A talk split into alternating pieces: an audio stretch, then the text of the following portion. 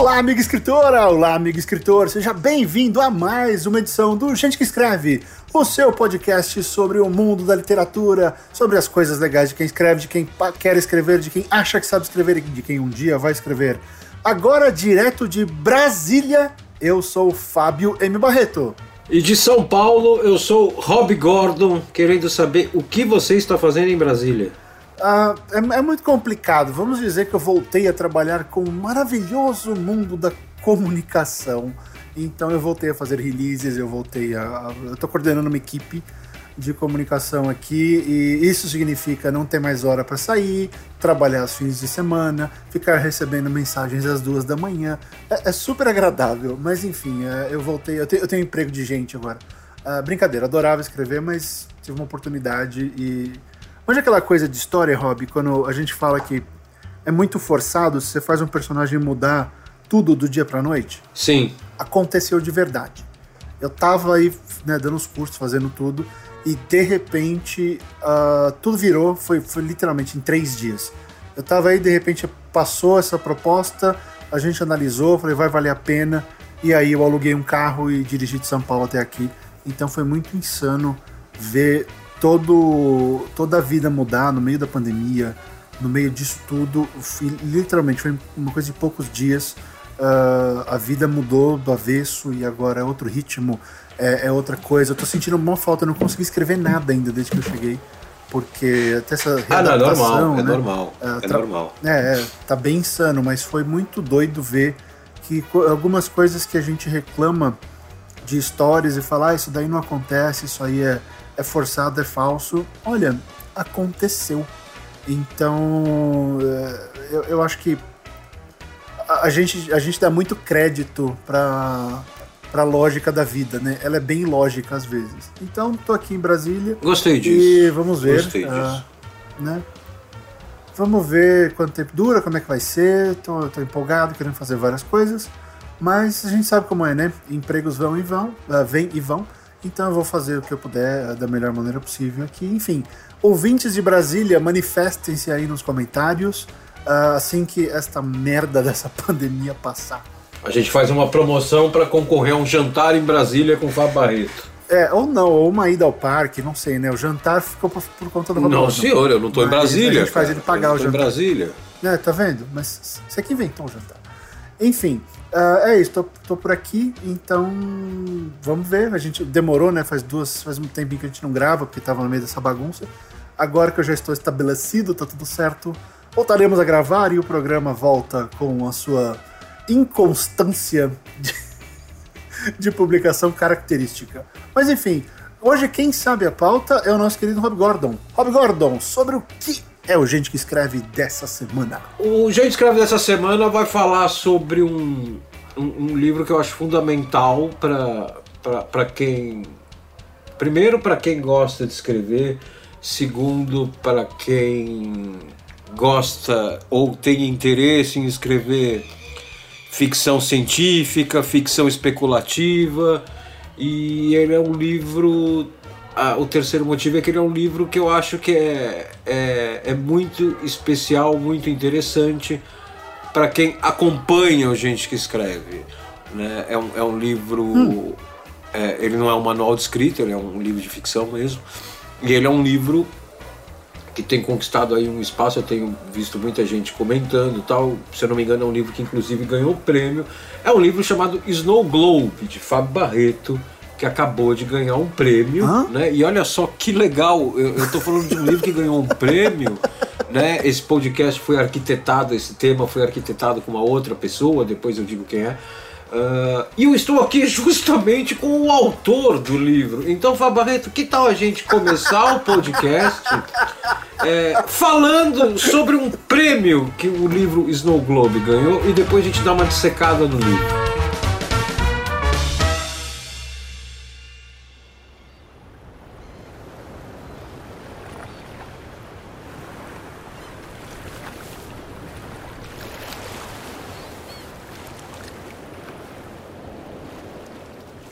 Eric sonhava um sonho que não era dele. Mesmo assim, sentia a areia molhada da praia, o cascalho sob os pés e a brisa gelada do oceano. O chamado curto e agudo dos pernilongos de costas brancas misturava-se às ondas quebrando com violência e as vozes da família. Conversas e sorrisos felizes que só um dia alegre à beira do mar pode gerar. Ele era apenas um bebê quando os pais e a avó foram rodar os Estados Unidos e conheceram as praias do Pacífico. Desde os nove anos, talvez antes, Eric sempre esteve lá, sonhando um sonho que não era dele, relembrando uma memória antes do próprio tempo, aproveitando uma felicidade emprestada, querendo mergulhar no mar com um corpo que não lhe pertencia. Os limites de sonho improvável e memória impossível eram testados a cada novo episódio. Durante a manhã, ouvia os mais velhos falarem sobre as descobertas e alegrias. Sentia seus silêncios quando se lembravam da dor da separação e da traição. E era um deles quando a noite caía. Feliz à beira das ondas, receoso ao meio-dia, quando alguém estava faltando guardava as esperanças para o entardecer, quando um ponto distante ganhava cada vez mais forma conforme se aproximava. Sorrisos retornavam, padrões distribuídos, lágrimas derramadas sob as árvores da praia deserta. O sonho era de outra pessoa, mas não pensou duas vezes em transformar todo aquele amor em algo só dele.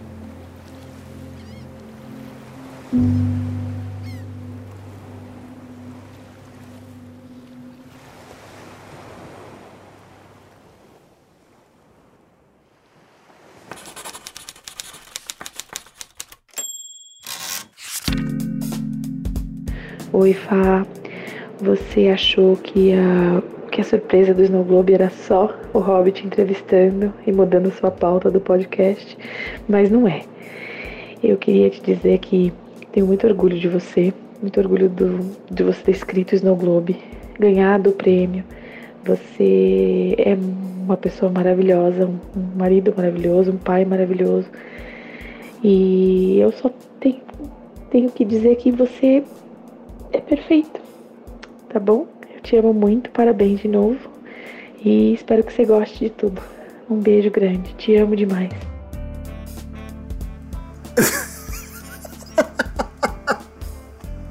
Sério?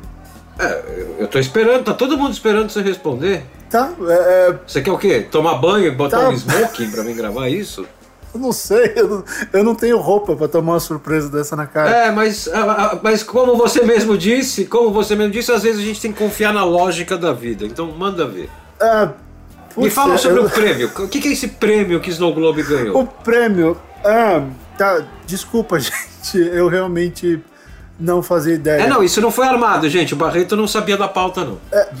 Você você tinha que ver a minha cara no momento. É, Eu acho que tem bom, coisa muito mais bonita pra eu ver no domingo que a sua cara. Vamos falar do prêmio? Ainda bem, Rob Gordon, ainda bem. Vamos falar do prêmio? Eu. Tá, prêmio. É, pra quem não sabe, no. no foi que, come, come- em junho. Desculpa, eu tô.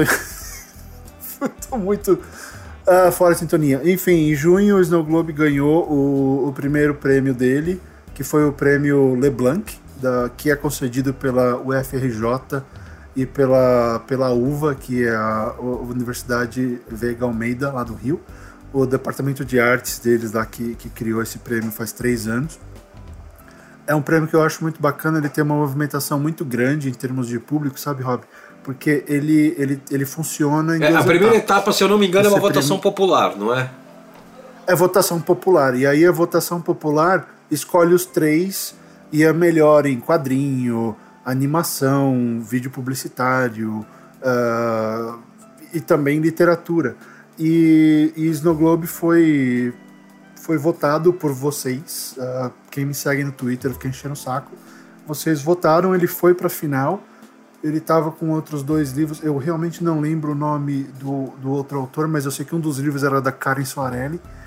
E, e, a gente, e, e o, o prêmio foi entregue numa live no Instagram. E a gente tava lá assistindo, tal, no meio do jantar.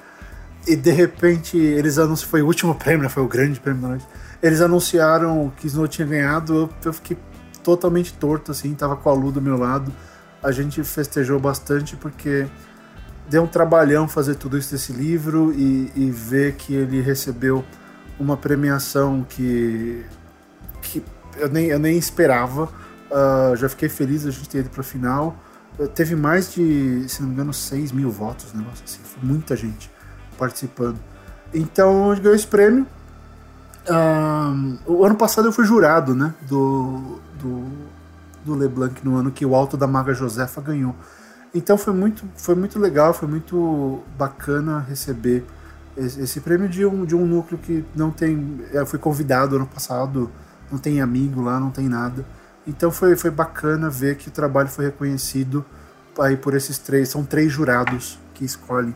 Então é isso, esse é o prêmio LeBlanc. Uh, e o Snow Globe está concorrendo ao Jabuti também, né, Rob? Não sei se eu te falei. Não. A gente, a gente fez uma vaquinha no Twitter de vários de vários apoiadores e, e amigos que estavam ali. Eu falei, pô, queria botar no, no Jabuti, mas é quase 400 reais a inscrição. É. Aí a gente fez uma vaquinha, tinha alguns amigos do exterior, que para eles era barato, né? Então a gente juntou a grana e, e o Snow Globe está inscrito e a inscrição foi aceita no Jabuti. Naquela controversa. Ah, naquela controversa categoria de romance de romance de entretenimento. Né, que muita gente... É, eu queria, eu queria deixar isso mais pro final. Tá bom, mas só explicando. Então, assim, os prêmios são esses. Esse ano eu não sei se vai ter Argos, porque a coisa tá meio devagar no CLFC. Ah, então, não sei. O livro tá aí. E muito feliz de ter ganhado o, LeBlanc. Eu acho que é um prêmio que vai crescer muito. Eu acho que é um prêmio que todo mundo devia dar mais atenção, e não é porque eu ganhei. Uh, o ano passado eu já estava falando disso, sabe? De, premiou a Paola, que tem um livro fabuloso, que é o Alto da Maga Josefa. Então a gente tem que dar mais atenção para essas outras iniciativas e não ficar só em cima do jabuti. Sabe? Mas assim, uh, uma coisa sobre Snow Globe. Snow Globe, para quem não sabe, é o segundo romance do Fabarreto, primeiro é Filhos do Fim do Mundo. Né? Ele foi lançado de forma independente, né? o Snow Globe, ele não tem editora no meio. Então, assim, algumas pessoas, eu vou dar minha opinião, eu queria que o Fábio falasse um pouquinho sobre isso. Algumas pessoas acham que um prêmio é, que envolve algum dos critérios dele envolve votação popular. Tem gente que torce um pouco o nariz, que acha, independente aqui desse prêmio em questão que a gente está falando, que depois ele tem uma comissão julgadora. Né? Mas tem gente que torce o nariz por causa daquele negócio de campanha na internet e tal. Mas eu acho que assim, eu acho que é, é, a minha visão é a seguinte: a partir do momento que você tem um livro que já é um livro de nicho, que é um livro de ficção científica, que quer queira, quer não, ainda é literatura de nicho. Uh, ainda uhum. mais Snow Globe que tem um pezinho ali no hard sci-fi, né? Uh, aí você tem é, um livro que não foi lançado por uma editora, ou seja, não tem uma, uma campanha de marketing uh, profissional no sentido de ter uma estrutura para isso, não estou falando de qualidade, né? tem muita, muita editora que, que tem estrutura e faz uma campanha de bosta, mas assim, não tem uma estrutura de marketing, não tem uma estrutura de vendas comercial para o livro bombar, não fica buscando entrevista com o autor em, em, em, revista de grande circulação, em jornal de grande circulação, ou seja, é, um, é, um, é uma literatura de guerrilha. Então eu acho que, a minha opinião, a partir do momento que um livro desses ganha um prêmio que envolve votação popular, é uma conquista maior ainda, eu acho. Porque ele é um livro que saiu, ou pelo menos ele, ele preencheu todo o nicho que ele foi que ele foi destinado. Você não acha, não? Faz sentido, Rob. E, e uma das coisas que eu. Não é nem de ficar chateado nem nada, mas que eu não consegui chegar onde eu queria era, era ter apoio, por exemplo, de, de, de sites e, e booktubers, né? Snow Globe, até o momento, hoje nós estamos em 19 de julho, ele teve uma resenha publicada em veículo, que foi uma resenha publicada no Ficções Humanas. Foi uma resenha bem uh, aprofundada, foi uma coisa bem legal. Uh, o Paulo fez umas, umas críticas que eu até entendo o lado dele, foi, foi bacana, da, daquelas críticas que te faz crescer, sabe? faz evoluir como autor. Então, nesse aspecto foi meio fez fez falta não ter essa estrutura e a gente não conseguiu furar o bloqueio. Falei com vários booktubers, mas assim, eles estão muito ocupados com as parcerias. Eu entendo, é o esquema dos caras tal, mas a gente não chegou lá. É, eu vejo que uma das coisas que eu queria fazer com o Snow Globe era exatamente o que você falou, chegar no público dele. Ele pode ter mais público? Pode. Ele, ele tem horas que ele bate uh, num livro mainstream? Tem. Mas é aquilo, ele, ele é lançado só em e-book e ele teve muito investimento prévio, né, como contratação de capista, de, de edição. Os ouvintes do, do Gente que Escreve seguiram. A capa é do Johnny. Jornada. A capa é do Johnny. O Johnny, quem está ouvindo a primeira vez, quem não conhece, o Johnny é um dos ilustradores aqui do podcast. É um desenhista maravilhoso, um ilustrador maravilhoso. Ele faz às vezes as thumbnails do, do gente que escreve. É, ele faz nossas vitrines. Então, assim, no período que você não tava, o jeito que eu encontrei de manter o programa foi fazer o diário. Então a gente fala com, fala com todo mundo né, da produção. O próprio Johnny participou. Então é, é, vocês sabem exatamente o que foi feito para o Snow Globe existir. E, e, perceber que. E não foi só eu enchendo o saco no Twitter. Quando você tem um universo de 6 mil votos, não, não, não foi só isso, sabe? Foi mais gente e outra. Eu pedi quem leu, vota. Né? Não era também só, ah, vai lá e vota só em mim. Vota nos outros, o que você gostou. É, é mais às vezes naquela questão de preste atenção no prêmio. E aí você decide, é, é aquele negócio. Né? Então eu, eu vejo que ele, ele alcançou sim a primeira onda que, que a gente queria, é, as pessoas que têm esse interesse e que estão dispostas a ler e-book. Sabe, Rob? Isso foi um dos maiores problemas Sim. que a gente identificou. Muita gente ainda quer ler em papel. E eu entendo, eu também queria ler em papel. Só que, como o Rob disse, é independente, né? Não tem, não tinha editora, não dava nem para pensar, ah, vou gastar mais dinheiro ainda para fazer em papel. Ainda, né? Ainda bem, porque agora se uma editora quiser comprar, aí a gente pode rever todo esse investimento, né? Fazer mais. Então, eu acho que foi o primeiro passo, de repente até uma estrutura que eu posso pensar para o futuro de faz em e-book, vê se chama atenção e aí vai para uma editora esse tipo de coisa, mas sem parar de produzir. É, já vai para editora com alguns números, né? Exato, já, e, bom, já vai com a editora com prêmio, né? Que foi uma coisa que a, que a, a Casa da Palavra se recusou a fazer quando o Filhos do Fim do Mundo ganhou o Argos. Eles não quiseram mexer na capa e colocar lá um selinho, ganhador do prêmio Argos. Porque as próprias editoras não ligam para nada que não seja o Jabuti, sabe? É, é, é, ou o prêmio é. Jovens Talentos, né? Mas eu não sou mais tão jovem talento. Então existe um pouco desse preconceito e eu acho que o, os produtos, os livros, eles têm que, que ter aquele. Você tem que, dar raz, tem que dar valor àquilo que ele conquista. Não é decidir assim, não conquistar isso não tem valor. Não, as coisas têm valor. Assim como quem ganha o prêmio Otis, quem ganha. Ah, tem o prêmio da Aberst, tem o prêmio da Odisseia Literária, tem o Argos, tem uma série de prêmios. Essas coisas têm valor, elas são julgadas por pessoas. E eu acho até mais legal o, o LeBlanc, porque o LeBlanc tem o voto popular, mas depois é comissão. Sim. Tá? O, o Argos, por exemplo, é só voto popular direto. São só membros do CLFC, mas é só voto. Não tem comissão julgadora. Né? Então, a, a comissão julgadora, ela valida muito bem essas coisas. Né? E o ano passado eu lembro, a gente leu coisa pra caramba. Uh, tinha livro internacional. Sei. Era o Howard contra o Martin. Que tinha o lançamento do Pipoque Nankin do Conan contra uma coletânea do Martin. Aí você fica, pô, né? É, é baixo nível, né? Então, não é uma coisa assim tão fácil de chegar e, ah, vou votar nesse daqui porque é meu amigo. Não, você tem que ler, você tem que analisar, enfim, pelo menos eu, eu levei dessa maneira. Mas eu acho que você acertou na questão do nicho, né? A gente vai continuar sendo nicho enquanto a nossa divulgação uh, estiver limitada aos nossos grupos, enquanto a gente não conseguir falar com o consultório do dentista, por exemplo. E a ficção científica não chega lá, né? Não, não chega, não chega. Eu tenho uns insights aqui sobre isso que você está falando, especialmente sobre a parte de booktubers, mas eu não quero falar disso hoje não. Podemos até marca aí no papel para a gente botar isso numa pauta futura. O que eu queria falar agora era era, era, era você, você tá no comando, eu não sei o que você quer fazer hoje, eu tô perdido. É, não, então, então, justamente. Só que você me conhece, quando eu tô no comando, eu não tenho, eu não tenho planejamento, eu vou batendo papo só. Então vamos.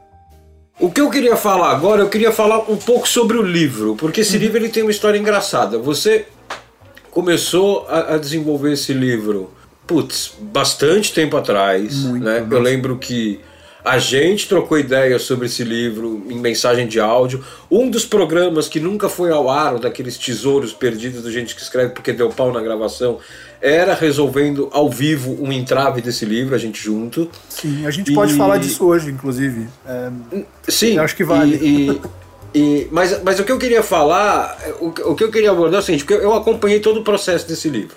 Uhum. É, lá de trás, de você querendo fazer, de você, de você dissecando ideia, de você desenvolvendo ideia tal. Só que aí teve um determinado momento que eu. A gente está em julho, então uhum. foi, foi ano passado, acho. Não sei se foi ano passado ou começo desse ano. Eu tô meio perdido por causa da pandemia. Que você se fechou e falou: Eu não faço mais nada agora, eu nem almoço, porque eu só vou ficar fazendo esse livro. E aí você praticamente refez o livro inteiro em três meses. Uhum, sim. Então, assim, é, quando foi isso? Foi, foi final do ano? Não, foi. Eu lancei ele em outubro, então foi. Ah, não, então foi final do ano passado, foi, foi meio do ano passado. passado, faz um ano é, já. É. Foi... Eu achei que fizesse menos tempo, uns oito meses. Setembro, agosto, julho, foi mais é, quase um ano. Tá, então. Julho, agosto, setembro, agosto, setembro e outubro, foi mais ou menos esse meio aqui. Tá bom, então a gente pode dizer que o Snow Globe, que todo mundo conhece, ele, ele foi parido em, em, nesses três meses. Sim. Só que ele foi gestado lá atrás. Foi, foi teve uma gestação pior que a de elefante. Então, quando foi a primeira vez que você começou a mexer nessa ideia? Faz quantos anos? Uns quatro? Três? Uns três anos, eu acredito. Faz uns 18 anos, Rob. Não, de sentar e começar, não de ter a ideia. Ah, não, foi, foi ali mesmo, porque o que aconteceu? Se, se você ouvir aquele. Lembra daquele episódio quando eu voltei e comecei a fazer sozinho? Que você não tava mais, eu, eu fiz duas coisas. Eu aceitei que você não ia voltar e eu engavetei Snow Globe naquele episódio. Aí olha que coisa louca, e eu falo isso no programa. Dois meses depois me vem uma editora, uma editora que tinha me conhecido no, na premiação da última balada de Bernardo, lá no Argos, e fala: Ah, pô, você queria. Você, tá com livro, você tem um outro livro, né? A gente pode conversar, tô afim. E aí eu vendi a pauta, a pessoa topou, mas aí por N razões, até de organização da editora, nenhum, nenhum ressentimento, óbvio. Não vingou. A, a editora. Né, não vingou. E aí eu falei, porra, essa história tem interesse, as pessoas querem ler isso daqui.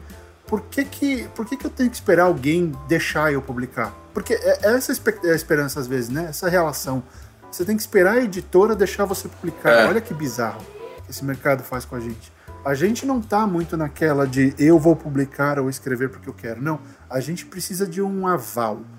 E eu falei, quer saber? As pessoas querem ler esse livro. Para quem eu vendo a ideia, quer, quer ler, quer comprar. Por que, que eu vou esperar? E eu falei, eu falei, acho que eu mereço isso. E aí eu falei, eu vou escrever sozinho, vou fazer tudo sozinho e vou publicar independente. Então foi esse empurrão, esse interesse de mercado que mostrou que o livro continuava tendo o potencial que eu imaginei lá atrás e, e que ele merecia ser feito. Então foi mais uma. É, sabe, foi. Ok, se existe isso, eu vou entregar. E eu também pensei, eu vou, eu vou colocar tudo nesse livro, tudo que eu ensino nos meus cursos, eu vou fazer do jeito que eu falo, do jeito que eu faço. E em último caso, ele vai ser um, um material de trabalho. Olha, nesse capítulo eu fiz isso por causa disso, disso, disso ali eu fiz tal coisa, sabe? Meio que ser um, uma comprovação de que a minha lógica de, de ensino funciona. Então eu apliquei o que eu ensino há tanto tempo, todo, tudo nesse livro. E ainda fiz em três meses só para ficar falando que eu sou especial. Não sou, mas foi engraçado. Foi, foi legal isso.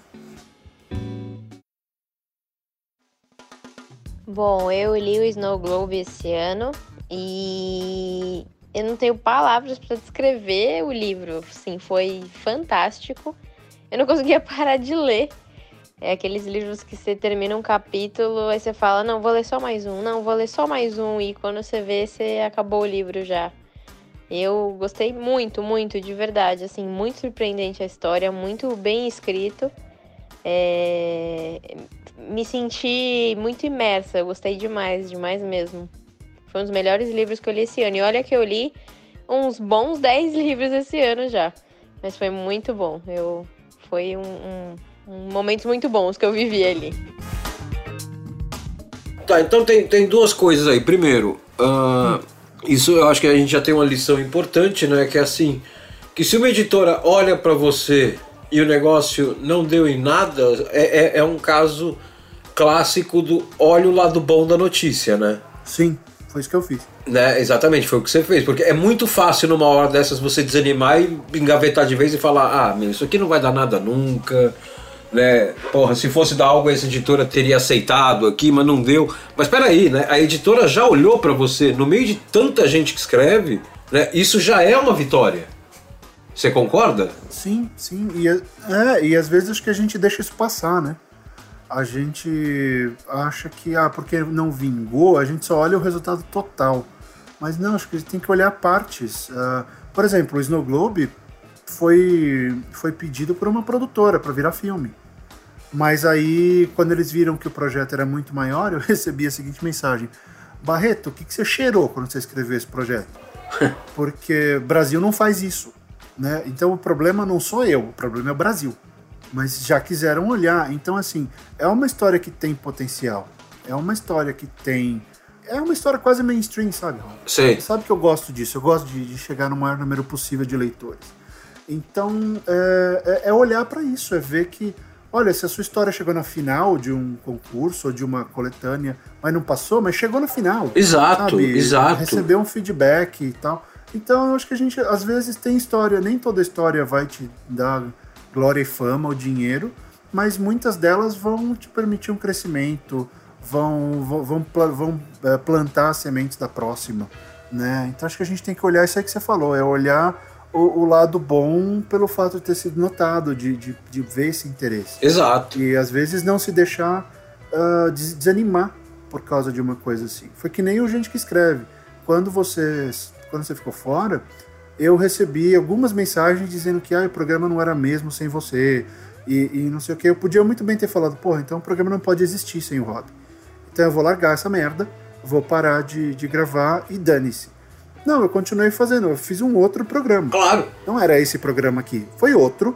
Durante aquele tempo foi outro programa. Paciência, é o que era o que dava para fazer. Então, é, acho que a gente, não sei, às vezes acho que a gente se desanima demais. Eu, pelo menos, falando por mim, eu desanimo demais uh, por alguma circunstância, mas uh, não, não é fácil olhar para esse lado, para metade cheia do copo. Ah, não, não é, não é, mas nunca é. Às vezes existe, às vezes existe. Pois é. Nunca é, porque assim, é, é, sei lá, eu não, não vou entrar em questões psicológicas e tal, mas a maioria das pessoas que eu conheço olha sempre, inclusive eu, olha sempre a metade vazia.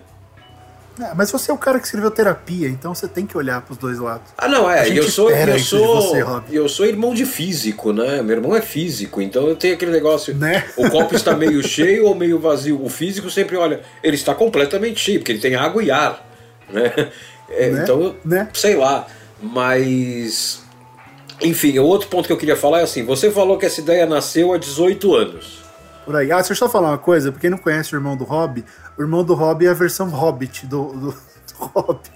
Porque ele é grande, redondo e a mesma cara. É muito engraçado. Exato, a mesma cara, a mesma voz, tudo. Mesma voz, é tudo igual.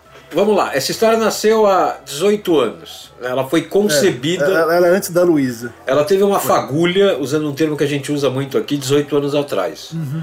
Ou seja, a gente está falando aí de 2002. Por aí. É, é, praticamente uma história que foi gestada durante todo o século XXI que a gente teve até agora. Então, deixa eu te fazer uma pergunta. Pergunte. Você acha que isso é uma demora? Porque eu gosto disso, esse lado romântico da coisa que. Vamos ser românticos as histórias elas têm tempo certo para nascer, ela tem uma hora certa para nascer. Depois de você responder isso, eu quero te perguntar um negócio específico do livro. Tá. Mas responde isso. Você, você concorda com isso? Que é. a história tem um tempo certo para nascer? Eu concordo. Nesse caso, eu não sei se é aplicável, mas deixa eu tentar explicar isso. Ela, ela já teve. Eu contei arquivos aqui. Outro dia eu achei a primeira versão de Snow Globe que eu escrevi completamente sem sem nenhuma esperança de nada. É, é, eram cerca de 20 páginas do primeiro capítulo. Tá no meu, meu antigo blog, que ainda existe, perdido no Blogspot. 2003, Rob. Primeira vez que eu escrevi, que eu mexi nesse negócio. Um, vamos pensar assim: Filho do Fim do Mundo, eu escrevi em 6, seis 7 meses. Uh, você sabe como eu sou, adoro prazo. Né? Você me dá um prazo, a coisa acontece. Então eu fiz. Foi o dobro do tempo. Não foi tão, não foi tão mais assim, não. Foi, foi o dobro do tempo. E ali eu tava num certo nível de saber escrever. Foi a primeira vez. Eu tava muito inseguro. Tem coisas de filhos que eu não gosto. Eu já mudei minha relação, eu não renego mais ele, mas tem coisas que eu não gosto, porque afinal de contas eu evoluí e eu sei exatamente onde eu errei. Se eu tivesse escrito Snow Globe na sequência, que era o plano antes da editora começar a cagar para mim, é, eu teria sido mais ou menos aquele mesmo autor que escreveu Filhos. Faz sentido? Sim, claro. Tava claro, perto, claro. eu teria só aquela, aquela experiência, já fiz um, vou fazer outro e tal. Uh, o que aconteceu nesse interregno, olha que bonito interregno, entre 2011 e 12, que foi quando eu escrevi Filhos, e agora 2020, 2019, né, que eu escrevi, que eu escrevi Snow. Eu comecei a dar aula, eu comecei a fazer muito mais curso, eu comecei a ler muito mais livro técnico, eu, eu comecei a, aprofundar muito a coisa. Então, a pessoa que escreveu Filhos do Fim do Mundo, mudou muito em relação à pessoa que escreveu Snow Globe. Uh, então eu acho que Snow Globe ganhou. Ganhou com a minha experiência, com o meu amadurecimento como pessoa e com meus pontos de vista. Muita coisa mudou, muita coisa melhorou. Então é sim, uh, foi assim o momento certo para sair. Eu estava muito mais preparado, muito mais uh, confiante para escrever um livro, tanto que eu fiz em três meses, sem olhar para trás foi basicamente: eu vou executar esse outline e ninguém me segura. Ninguém me segurou. Foi. Eu tava. Tem dia que, tinha dia que eu batia 1.500 palavras. No, nos últimos dias eu tava batendo 5, 6 mil por dia. Que é uma puta marca, né? Sim, a, a gente derrubou um capítulo que tinha um negócio.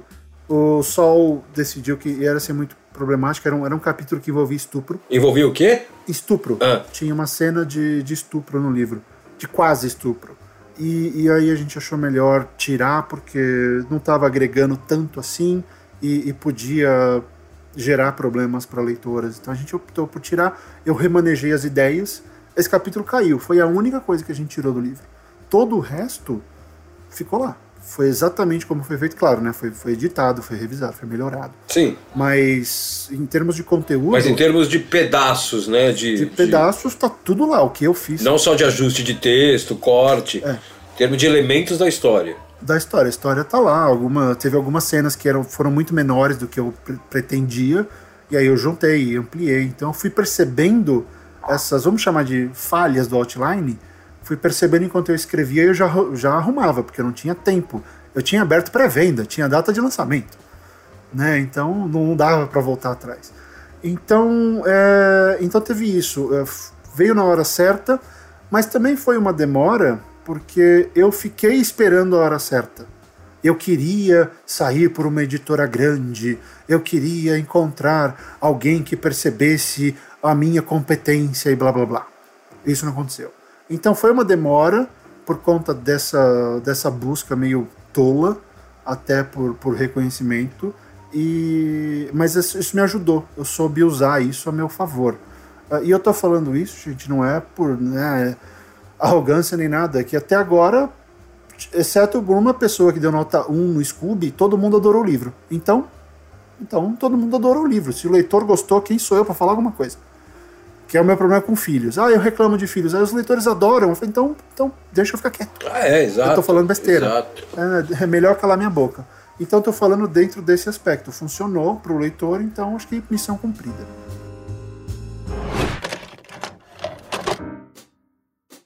O Snow Globe é um livro muito interessante porque ele lembra um pouco quase como você vê um, um filme, né? Você várias cenas acontecendo ao mesmo tempo, tem um misto de ficção, tem um misto um pouco de mistério, meio policial. E é muito legal como a história se desenrola, assim.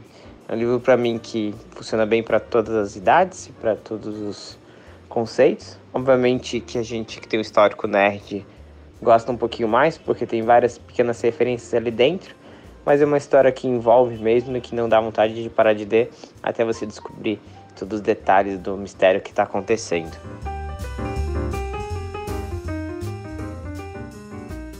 Agora, falando um pouco ainda mais desse lance do dessa evolução do livro tal, né? Isso, eu acho que isso pode ter feito bem pro livro, e aí a gente cai de novo no o livro tem a história certa, a, a história tem a hora certa. Porque, por exemplo, a gente tá falando aí de um negócio que foi gestado em 18 anos. Né?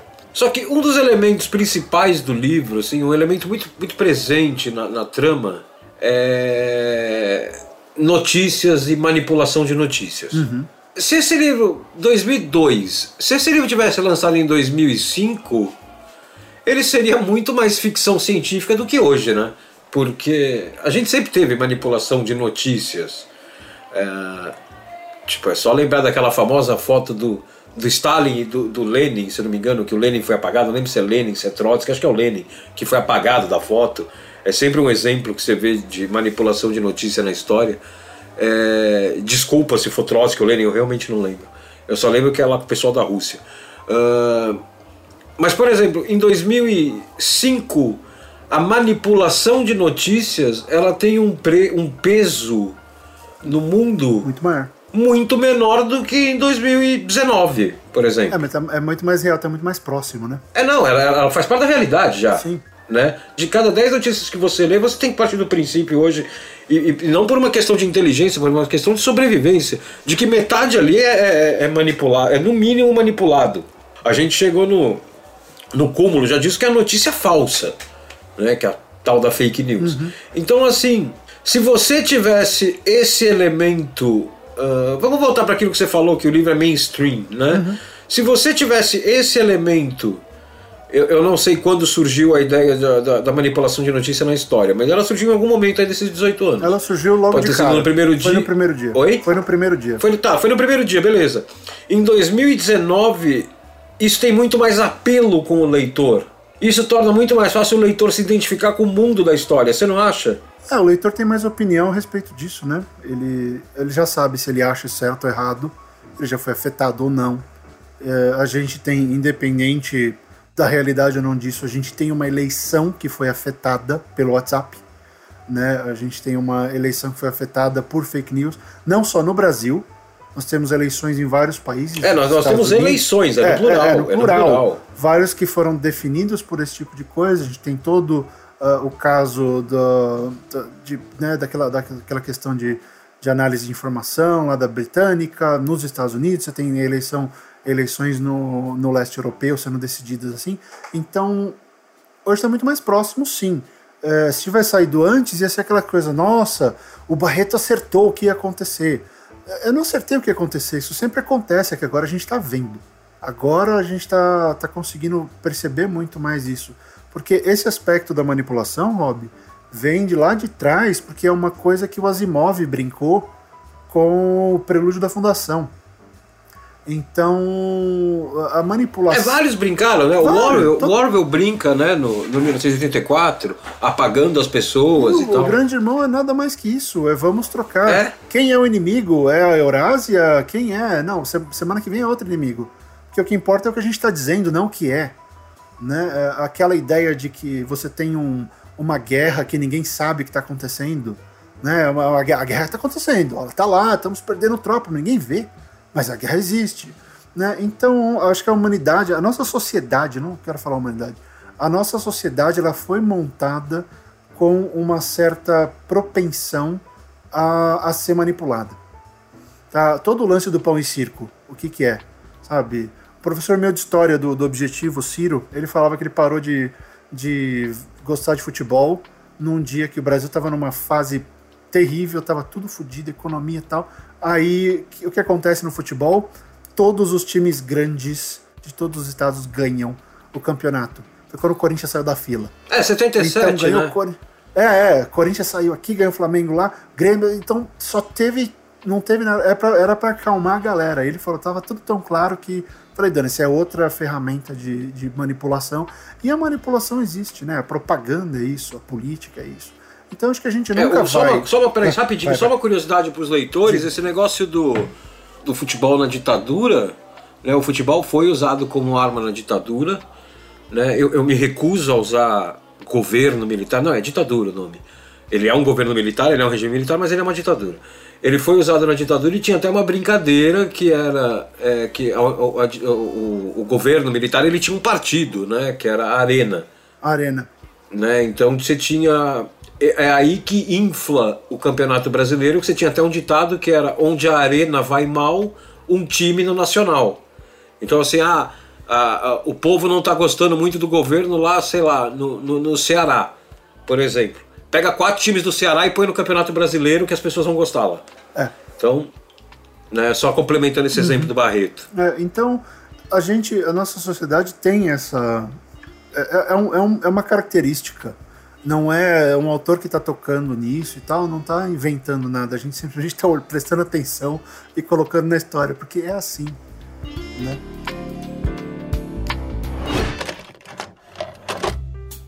Meu depoimento vai ser breve porque eu ainda não terminei de ler. Mas geralmente eu torço o nariz para histórias com é, narrativa de viagem no tempo, mas Snow Globe me agarrou. É, a, a, a forma é tão, tão amarradinha, tão, tão interessante que quando eu tenho que parar de ler para fazer alguma outra coisa eu fico triste. Eu não consegui terminar de ler ainda, mas eu, eu tô doida para voltar e acompanhar o, o Eric e, e a Becca de novo. É, ele, ele é aquilo que a gente chama de page turner, né? Você começa a ler e, e não consegue parar até o final. Que, qual era a coisa específica do livro que você queria perguntar? Não, era a parte da manipulação de notícia, Ah, porque uma coisa que eu acho importante é assim, que nem você falou, se esse livro sai em 2005, você teria, ah, podemos dizer, você teria criado, vai, uma, uma distopia, né, nesse sentido. Ah, ou pelo menos aprimorado uma distopia, né, porque a gente já tem distopias assim, tipo o, o, o Philip K. Dick usa muito isso tal.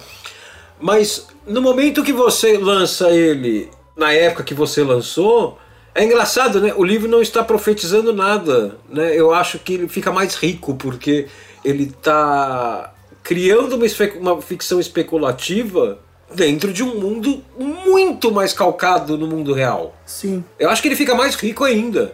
É, e era uma das ideias, né? Porque o Filhos tem uma sociedade, uma cidade e uma coisa tão mais arquetípica, né? Pela proposta.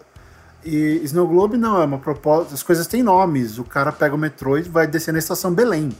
Quem sabe o que é a estação Belém em São Paulo sabe o que é o viaduto. Exato, Então exato. a exato. coisa já é muito mais resolvida. Ah, e quem mora ali tem muita gente de tradição de família italiana que enche o rabo de lasanha, de espaguete, essas coisas.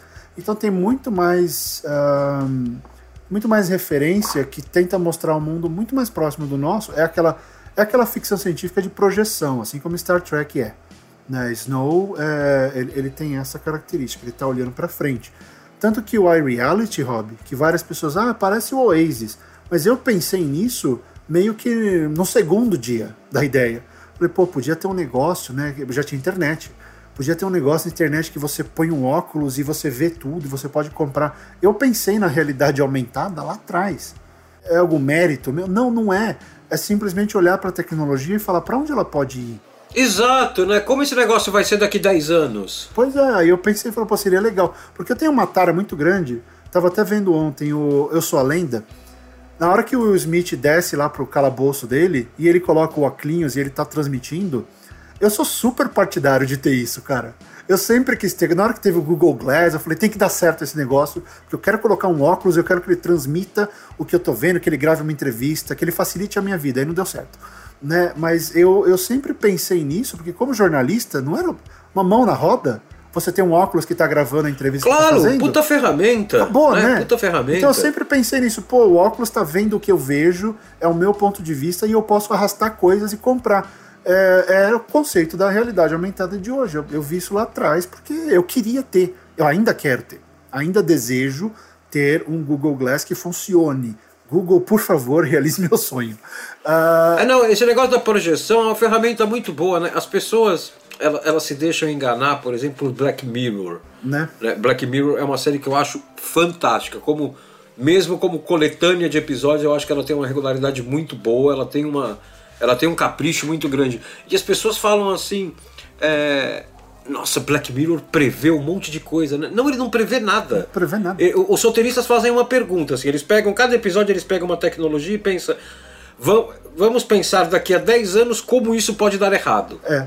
Primeiro eles pensam, e se isso aqui for de verdade? É isso, ele E- tem a história e se ali. isso aqui for de verdade e como vai dar errado? É, e como pode dar errado? Qual é a merda que pode dar com isso aqui?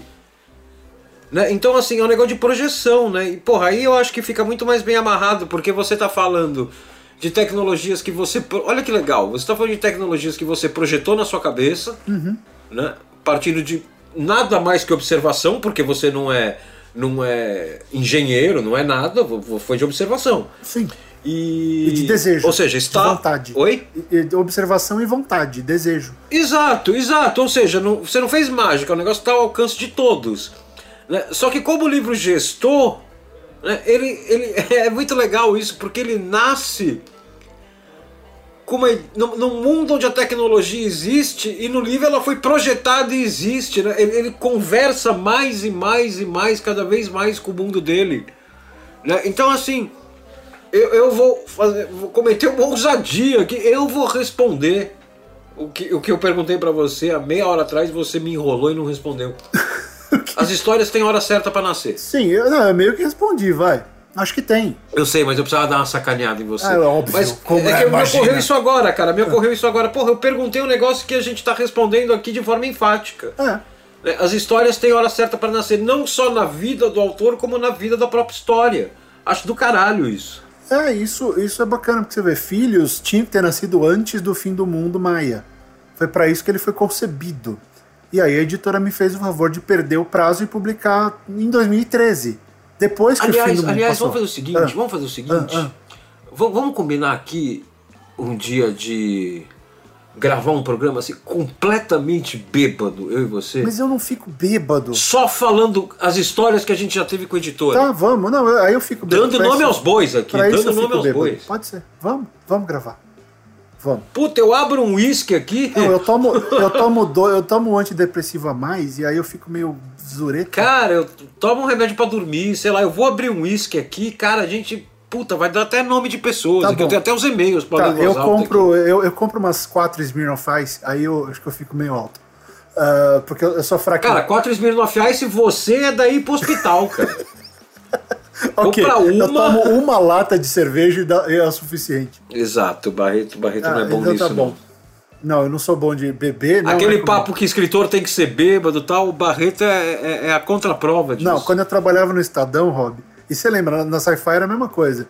Eu, eu era o cara que. Eu sempre fui o cara que não bebe, não fuma, não toma café e pratica esporte. Eu sou o anti-jornalista, o anti-escritor.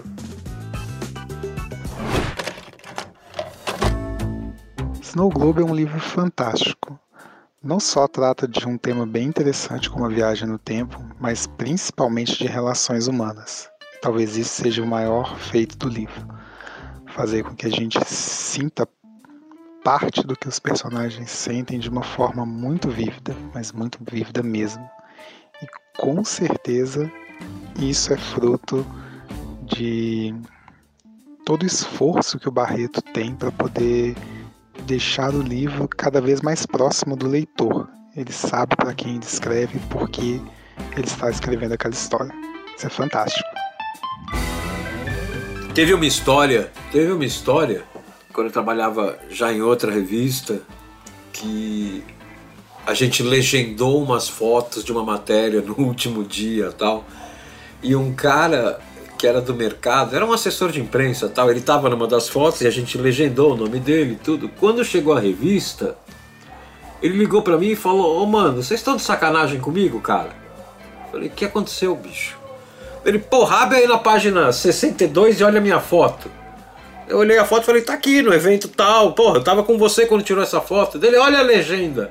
Daí eu li a legenda e era mais ou menos assim, tipo, ao invés de, o nome dele, ao invés de estar Fábio Barreto, se fosse você, faria, fa, estaria Fábio Baterro.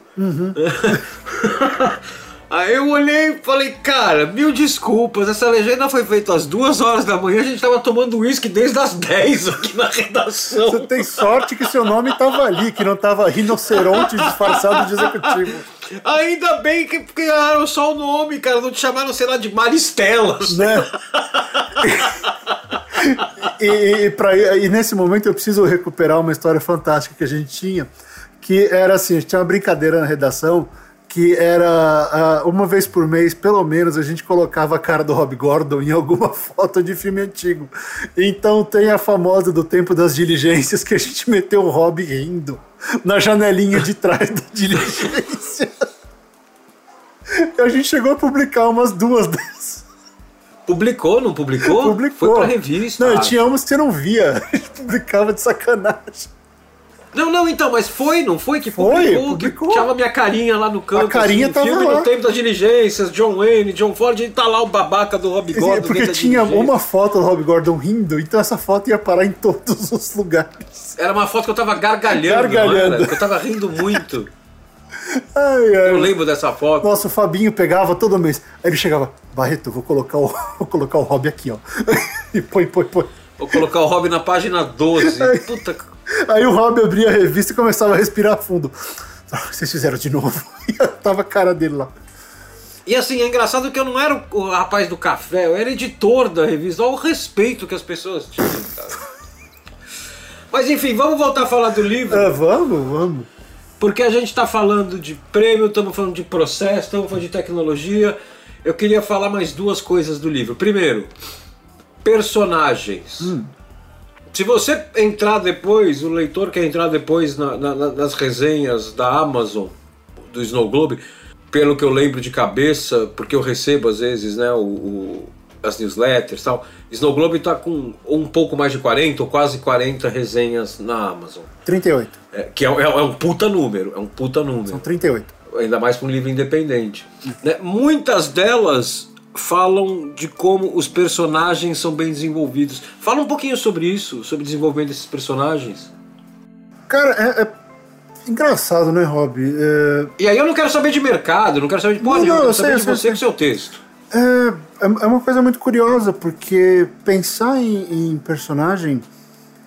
O que que tinha na história desde o começo? Tinha esse, esse personagem que terminou como Eric. Ele teve vários nomes ao longo da, da história. Mas aí, 2005, 2006, acho que eu travei que ele ia chamar Eric. E daí eu pus o nome de Eric no meu filho. Eh, são- os nomes são diferentes, né? O da história tem C, o meu filho só tem K. Não tem o C. Mas era esse personagem, tinha a Becca, que era a namorada dele, a ex-namorada dele, e. E tinha. Tinha. Ih, isso é spoiler. Pera aí. Ahn, deixa eu voltar. Tira isso aí, Dani. E tinha o Tom. Eu tinha ideia de quem ia ser o Tom. Eram esses três personagens que eram o, o, o triângulo mágico da história. Só que eu percebi que várias coisas iam dar errado se fossem daquele jeito original. Por exemplo, a história inteira era contada pelo Eric preso no laboratório. Né? E a história ia ficar um pé no saco. Porque ia ser um cara preso pensando na vida. E, e tinha o, o Tom. É um monólogo, É, né? ia ser muito mala. E o dia que eu percebi, foi até com o Bruno Mendes isso. Tava conversando com ele, a gente tava tentando vender pra Rocco, pra Intrínseca, acho. E eu falei, pô, sabe o que eu vou fazer? Eu vou pegar, eu vou fazer a namorada dele rouba, sequestrar a história. Não sei se você percebeu isso. A história começa com ele, aí a Becca entra e fala, a história é minha. De repente tchau." ela rouba. Ela rouba a história e fala, a história é minha, eu vou até o final. O holofote vira pra ela. Vira né? pra ela e ele vira um mero coadjuvante, ele vai voltar só depois. Então, é, foi estratégico pensar nisso. Agora, a, a avó, ela voltou, é, ela ganhou mais força porque eu tinha, eu precisava dar uma razão pra ele, porque isso daí vem de, vem do, do H.G. Wells, né? Por que, que o viajante no tempo viaja no tempo? Ele sempre viaja porque ele quer arrumar alguma coisa por saudade ou por dor, sabe? Por perda. E então eu resolvi a minha homenagem, a minha ligação ao H.G. Wells é, é essa na história, que eu tentei dar meio que a mesma motivação para a viagem no tempo acontecer. Aí depois eu mudo isso, né? Ah, lá pro final você, você percebeu que eu subverti isso daí e, e mudou, mas eu queria dar essa, essa relação. E aí eu falei, pô, a avó é necessária, né? A razão pela, pela qual ele, ele vai voltar. E a, a avó existia, mas ela só era uma. A razão, ela só era uma memória. E o que aconteceu? Eu pensei nisso muito antes da, da minha avó morrer. Minha avó morreu em 2008. E, e aí isso mudou, porque eu falei, não, ela tem que ser mais presente. Porque eu, inclusive, dei o nome da personagem, eu dei o nome de Elsa, que é o nome da minha avó, foi uma homenagem. Então a personagem ganhou muito nisso. E sabe o que eu percebi outro dia, Rob? Hum. Eu tava dando uma oficina. E aí eu tava, eu tava dando uma oficina Ah. e eu tava pensando em razões de personagem, tava explicando coisas. E aí caiu uma ficha. Eu não sei se foi muito subconsciente ou se eu não percebi mesmo, mas caiu uma ficha de que eu entendi a razão de- do que é Snow Globe pra mim. Tem toda uma história, né? Toda viagem no tempo, mas Snow Globe pra mim nada mais é do que reunir duas pessoas que nunca vão se encontrar. Eu, eu consegui colocar um personagem inspirado no, no meu filho que passa um tempo com a minha avó, É. que nunca vai conhecer. Então, pra mim, eu queria uma relação que pra mim seria fantástica existir hoje, se a minha avó ainda estivesse aqui. Então eu queria. existe, eu criei, não no papel, mas em e-book, né? né? Então eu criei esse momento que não, que não aconteceu. É, você criou uma foto que você queria ter na sua casa, né? Exatamente. Eu criei uma foto que eu queria ter na minha casa. É, eu sei como você se sente porque o Felipe também não conheceu nenhuma das minhas avós. O, o meu, eu tenho um sobrinho, né, o Eduardo, filho do meu irmão, ele tem 10 anos, ele, ele, ele não lembra, mas ele conheceu minha avó materna, né? E assim, mesmo pra mim, eu não sou o pai dele, eu sou o tio dele, né? Já é já é, é, é um negócio muito forte, assim. Eu lembro que meu irmão mandou a foto, não, não é uma foto, é um videozinho que meu irmão fez. Ele devia ter uns oito meses. Ele não, não- tinha no máximo um ano. E, e a legenda do meu irmão eu nunca esqueci, cara. Ele mandou pra mim e colocou assim: 87 anos separam essas duas pessoas. Né? Falei, porra, que foda. É um, é um século separando essas pessoas. E a gente cai justamente isso, né? São duas pessoas que não vão se encontrar por causa do tempo. Que o que eu mais gosto no, no Snow Globe é a forma como aparece a ficção científica. Ela fica ali quietinha, em segundo plano, como se fosse só o cenário. Aí no final, quando tudo é revelado, quando tudo é explicado, a coisa toma uma dimensão tão grande, tão imensa, tão épica. Outras obras, livros, seriados mostram muito mais a ficção científica, mas não conseguem dar uma dimensão tão grande pro, pro épico que é a virada do final. E, e no fim das contas, isso acho que mudou a minha definição. E talvez se eu tivesse percebido isso, eu teria ficado muito preso nessa história, nessa ideia. E eu não fiquei, eu fui perceber É depois. porque é uma ideia muito poderosa. Né? É, mas- uma, ideia, é- é uma ideia fácil de sequestrar todo o projeto, né? É, tanto que eu até quero, eu já estava pensando nisso antes de cair essa ficha, mas se for ser publicado no papel, eu quero adicionar um capítulo na história. Eu quero botar uma conversa mais longa, assim, dos dois. Entendi. Só, só porque agora faz, faz mais sentido ainda ter. Eu queria ter feito, mas eu achei que ia estar sobrando no livro, então eu meio que abortei a ideia, mas se for pro papel, eu vou escrever esse capítulo extra e, e vou fazer essa conversa dos dois. Mas Isso, isso é um lance meio mágico, né, cara? Demais. Quando você pega um negócio que você escreveu, que você bolou, barra, escreveu muitos anos atrás, ou algum tempo atrás, e, e de repente você revisita e, e você começa a descobrir que, putz, eu já estava falando disso aqui sem perceber, ou estava falando desse assunto sem ter a menor ideia. Eu acho um negócio muito poderoso isso, cara. é, o, Como, como, como, como, como tem, tem certos momentos, assim, certas histórias que, assim, é, parece que a história conhece você melhor do que você conhece a história, você é o autor. É, mas eu acho que é assim que a coisa fica poderosa. Você chegou a ler o Céu de Lily? Sim, Então, é, é, é o seu que eu mais gosto, pois cara. é, é o, é o meu que É o seu que eu mais é o gosto. meu que muita gente mais gosta. É, mas eu gostava antes de ser modinha. Antes de ser modinha, você gostava raiz. É, exato. Sabe o que eu percebi, não, não sei quando, mas foi recente também, esse ano. Caiu. Ah, é, eu tava tomando banho. E aí. Porque eu tô com cabelo. Escritores tomam banho, Escritores viu? Tomam você- banho, fazem Se você xixi, não é, não é do meio tal, você tem essa imagem ruim, não, escritores Não, é. tomam banho. Escritor não fica trancado, sem camisa, num cafofo, com ele com um ventilador enferrujado, tomando uísque e suando. Não. Escritor tem quarto um bonitinho. pedaço de pizza em cima do teclado. Né, Não, é, escritor toma banho. Escritor lava, lava a máscara, deixa a máscara de molho, limpa o chão, essas coisas, se passa álcool. É, então, eu tava tomando banho e especialmente depois do cabelo comprido, você tem que tomar uns cuidados, né? Pra não molhar o, o coque e, e foder a coisa toda. E aí eu tava. Eu percebi que eu tava olhando para baixo. Que eu tava, né, com, escondendo a cabeça. E aí eu, caramba, eu tô que nem a Lily. E aí veio essa iluminação de. Cara, aquela história inteira sou eu meio que, que me convencendo de que, de que a, a guerra não acabou, sabe? Que eu, que eu não. Que eu ainda tinha alguma chance de lutar na vida, porque eu tava muito mal naquela fase, tava achando que, que eu tava sem. Foi, aquilo foi pré-depressão, Rob. Foi quando eu tava chegando. E eu não percebi. E, e, caiu essa ficha de que, nossa, isso daqui sou eu quando a guarda baixa e quando eu. E, quando eu não, tô aceitando mais que dá para lutar, que dá para fazer as coisas. E, e até agora eu não tô acreditando muito nessa história toda, sabe? De mais um livro que tá sendo bem recebido, de agora ter trabalho. Uh, nem ter trabalho, de agora ter salário fixo. Trabalho eu sempre tive. Né? Agora eu tenho dois trabalhos, porque eu não parei de escrever na minha cabeça, tô dando curso, já dei duas oficinas aqui. Eu tenho os meus mentorados todo sábado, então sempre tem muita coisa para fazer. Uh, e, e, e, isso me mostrou que. E eu comecei a pensar nas outras histórias. O Bernardo eu sempre soube, foi para resolver um, um, um, lance do passado. A Velha Casa na Colina, eu acho que é a minha relação com o passado que é complicada. Sempre foi complicada. Né? A invasora talvez seja a coisa mais assim, que não tem nada a ver, mas tem porque eu estava nos Estados Unidos, então era uma espécie de invasor ali.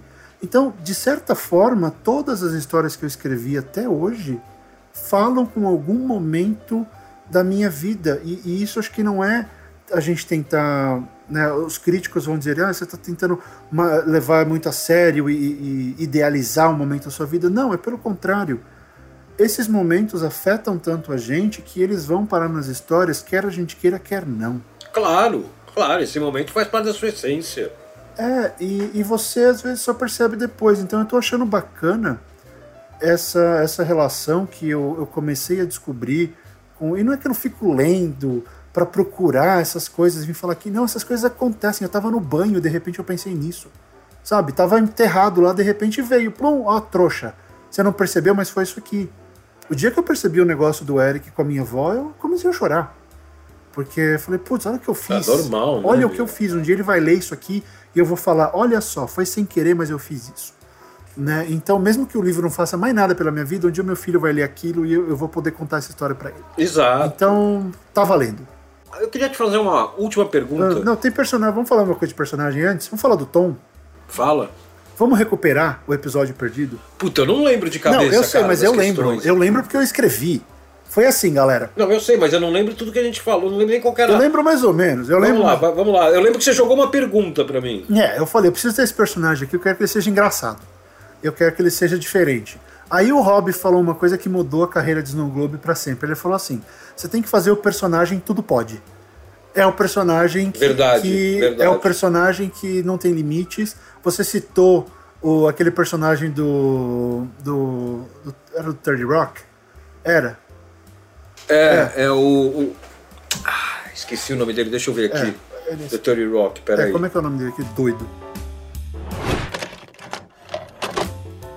E aí, Fabião, beleza? Cara, é... meu, o que, eu posso falar de Snow Globe, bicho? Eu conheci o livro quando eu me matriculei para sua oficina e acabei ganhando dois presentes um puta livro e um puta curso. É, eu eu li, acabei lendo o livro em, em dois dias, né? Eu peguei não consegui parar. Uma baita história de viagem no tempo, de, de, cheio de intrigas, mas o que realmente pega ali a tua narrativa e os personagens. Né? Você se apaixona por eles imediatamente, principalmente, principalmente a nossa querida Beca, a nossa ruiva porradeira, que resolve tudo na marra, sem frescura e pronto. Parabéns pelos prêmios, são mais que merecidos. E um dia a gente vai ver Snow Globe na telona. Abraço! Tracy Jordan. Isso, do Tracy Jordan. Aquele personagem doido do Tracy Jordan que tem as ideias mais malucas do mundo. Aí o Rob. Que é, que é interpretado pelo Tracy Morgan. É, o Tracy Morgan. E aí ele trouxe esse personagem do Tracy Morgan à baila e a gente começou a falar coisas. Aí o Rob falou um negócio que foi parar no livro. Que é o negócio, não, esse cara é assim, ele quer. Eu falei pra ele, não, ele, ele tá lá, ele não tá preso, ele tem que fugir. Eu falei, então, ele fala assim, ó, eu, eu, eu vou fugir com você, mas por quê? Ah, porque eu nunca fugi numa terça. Isso foi parar no livro. É, é. Eu mudei pra quinta. Eu mudei pra quinta e aí tinha todo o lance. Não, mas por que quinta? Não, porque quarta tem macarronada e eu quero comer salmôndegas. Então a gente começou a falar, a gente teve dois momentos. Foi essa definição do, do Tom.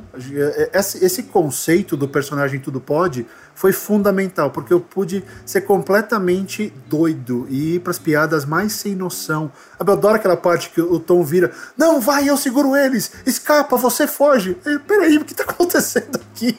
Não tem ninguém atrás da gente. Não, vai, eu protejo você. Caralho, você não tem que fugir. Né? E é muito aquela coisa da lógica contra a insanidade. Então acho que isso fez muito bem para a história. E aí teve a outra coisa, Rob. Lembra que a gente conversou também sobre quem estava perseguindo a Becca? Isso. A gente fez todo isso. um lance sobre o vilão, né? De onde ia vir? Porque a, a minha dúvida no dia que eu liguei pro Rob, isso acho que não foi nem um programa. Eu te liguei e a gente ficou. Você me ligou, É, e- a gente trocou uns áudios. Não, você me ligou, a gente ficou conversando, e depois a gente trocou uns áudios. É. E aí teve uma outra vez, bem pra frente disso, que a gente que a gente foi pro programa. Exato, exato. Então a gente estava discutindo a questão do vilão, porque se a gente tivesse um vilão presente, que a gente soubesse quem é, ele ia se manifestar de uma maneira. Se a gente tivesse um vilão ah, sombrio, escondido, ele ia se manifestar de outra maneira. Então a gente ficou conversando sobre essas possibilidades de como a, de como a Becca seria afetada. E uma das coisas que sobrou disso e foi pra história, Rob, é o fato de que tinha alguém, ela entrava na- no iReality, procurava tal coisa e sumia. Isso. Lembra? Isso, foi parar na história. Então, Isso. é, eu, eu falo, pessoal, e isso não é, é vendendo peixe, mas não é. Mas assim, ontem eu tive duas. Hoje é domingo. Hoje é domingo. Ontem. Ontem eu tive duas sessões fantásticas com os meus mentorados e a gente desenvolveu e descobriu tanta coisa legal na história, no papo, olhando para o outline e tendo esse tipo de conversa, que as histórias deles ganharam muito em qualidade. E não estou falando isso porque eu fiz, é porque esse, esse lance do papo, esse lance de falar com alguém que você confia e alguém que tem a acrescentar, ajuda demais nessa composição, sabe? Essa composição não tem que ser solitária. Ela pode, ela pode tirar muito proveito desse, desse ping-pong, desse encontro, Dessa troca, dessa né? troca. Então, isso é muito válido porque você vê, são duas coisas fundamentais na história que elas foram resolvidas. É lógico, eu cheguei nesse ponto de fazer a pergunta, mas aí eu, eu levei pro Rob e a gente conversou e eu, eu aproveitei várias coisas daquele dia. Né? Então acho que a gente não tem que ter essa vergonha de, ai, mas aí foi ele que fez. Não, ele me ajudou. O que eu vou fazer? Eu agradeci depois. Tá lá no agradecimento. Sabe, não tem. O, o tom é culpa dele. O tom existia, o tom como é, é culpa do Rob. Porque ele é o engraçado aqui da relação, não eu. Né? E eu fui, fui procurar de quem sabia. Então eu acho que é legal ter esse tipo de, de movimento, esse tipo de, de, de, de, de troca, como o Rob disse. Então, se você não tem alguém assim na sua vida, arrume, é bom, é importante. Exato, exato. E não precisa ser, ser alguém que escreve, né? Pode ser simplesmente alguém que tem uma bagagem de, de referência, de série, de filme. Não precisa ser alguém treinado em escrita, com técnica de escrita. Né? É, é simplesmente alguém que tem. que, que consome histórias. É. Essa pessoa já vai ter um gabarito para ajudar você, para jogar luz em algum ponto. É, e eu acho que a coisa mais importante é a pessoa que entende aquilo que você quer contar. Não aquele tipo de pessoa que quer que você mude tudo. Tá? Isso é fundamental. É a pessoa que nem eu contei pro Rob do Tom, ele encontrou uma versão para aquele personagem. Ele pode. Você quer um cara engraçado, ele pode se manifestar assim.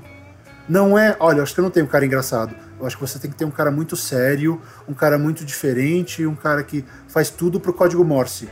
Sabe? Não, o importante, o lance aí não é mudar a história de, de quem tá te ajudando ou se você estiver ajudando alguém. É fazer com que a ideia da pessoa fique mais legal. É encontrar a vazão Sim, correta. sim. E o que tem muito por aí, Rob, eu acho legal fazer esse alerta. A, a tendência das pessoas é falar: ah, não, mas eu faria assim. Não é isso que você está procurando. Você está procurando alguém que entenda o que você tem em mãos e que te ajude a encontrar o potencial. Não mudar. Não mudar porque a pessoa É. acha que ficaria mais legal. Ah, não, ficaria mais legal se tivesse um unicórnio. Mas não tem unicórnio na história. A sua história é submarina, não cabe unicórnio. Né? Então você tem que tomar esse cuidado também, tá? Tem uma história muito famosa disso que foi na produção do, do, do Ben-Hur. Só um parênteses aqui, que eu sei que, que as pessoas gostam desse tipo de curiosidade.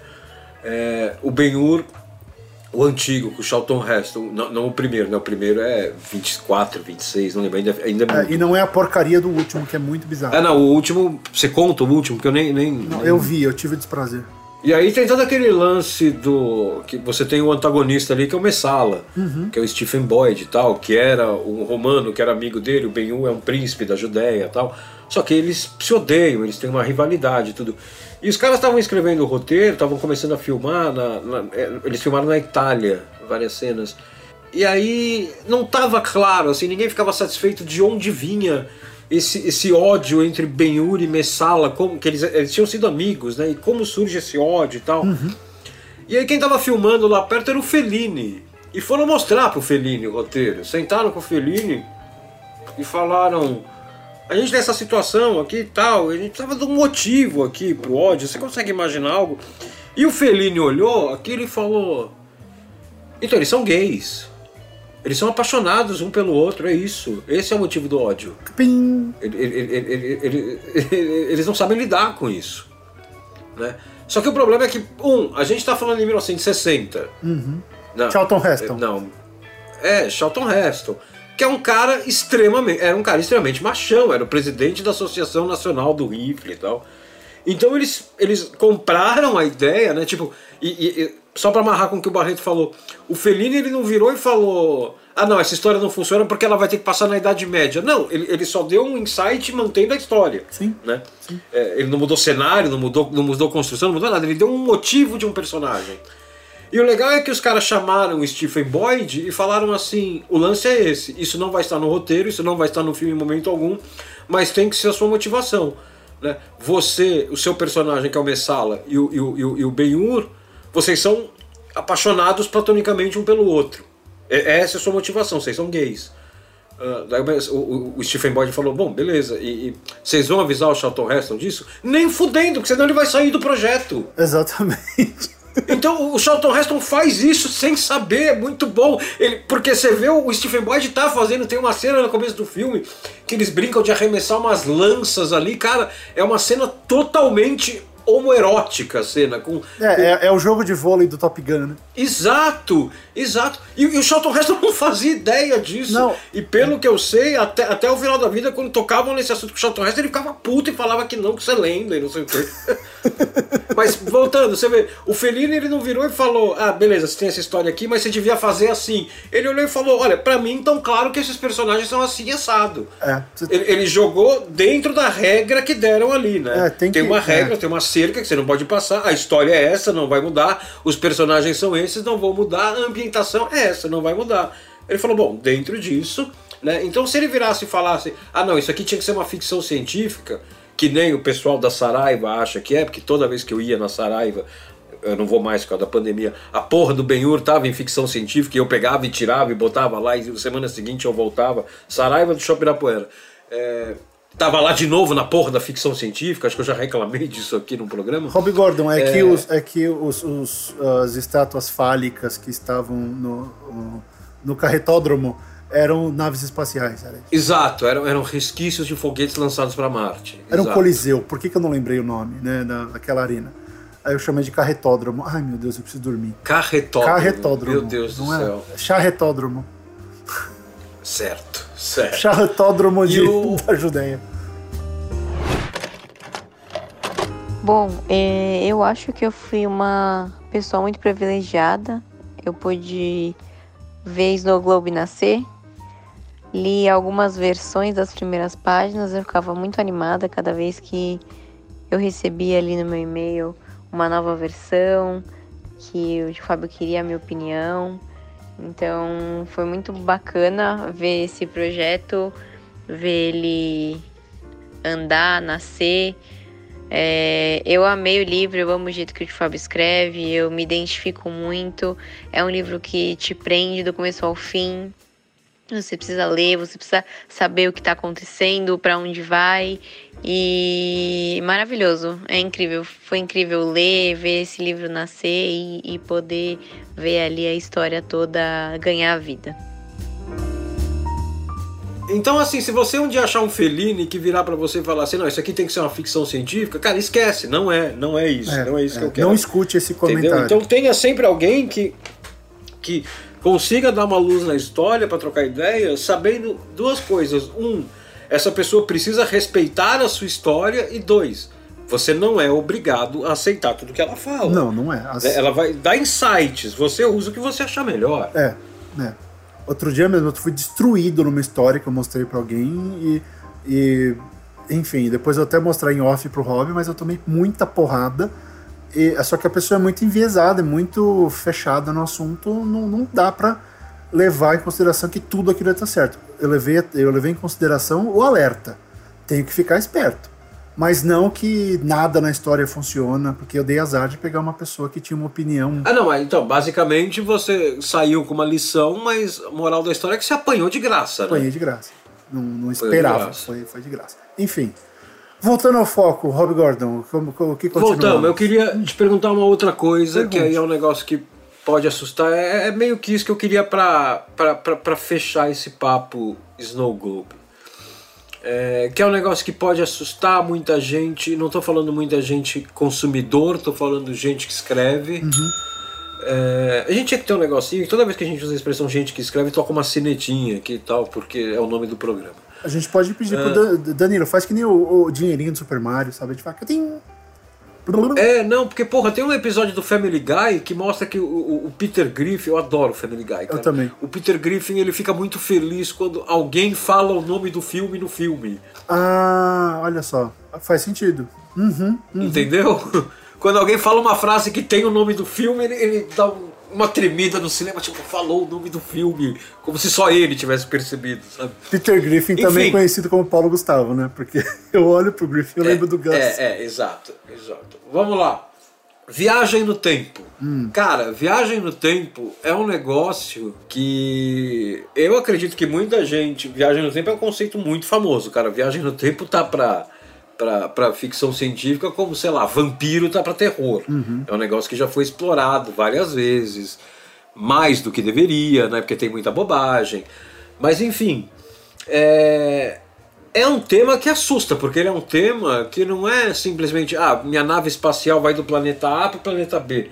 Não, ele envolve, e, e além de envolver uma estrutura de história, né, tipo que se o cara mexe um negócio no capítulo 8, dependendo da época que se passa o capítulo 8, se o cara viaja no tempo, ele alterou o capítulo 3, fudeu. Mas não é isso que eu tô falando.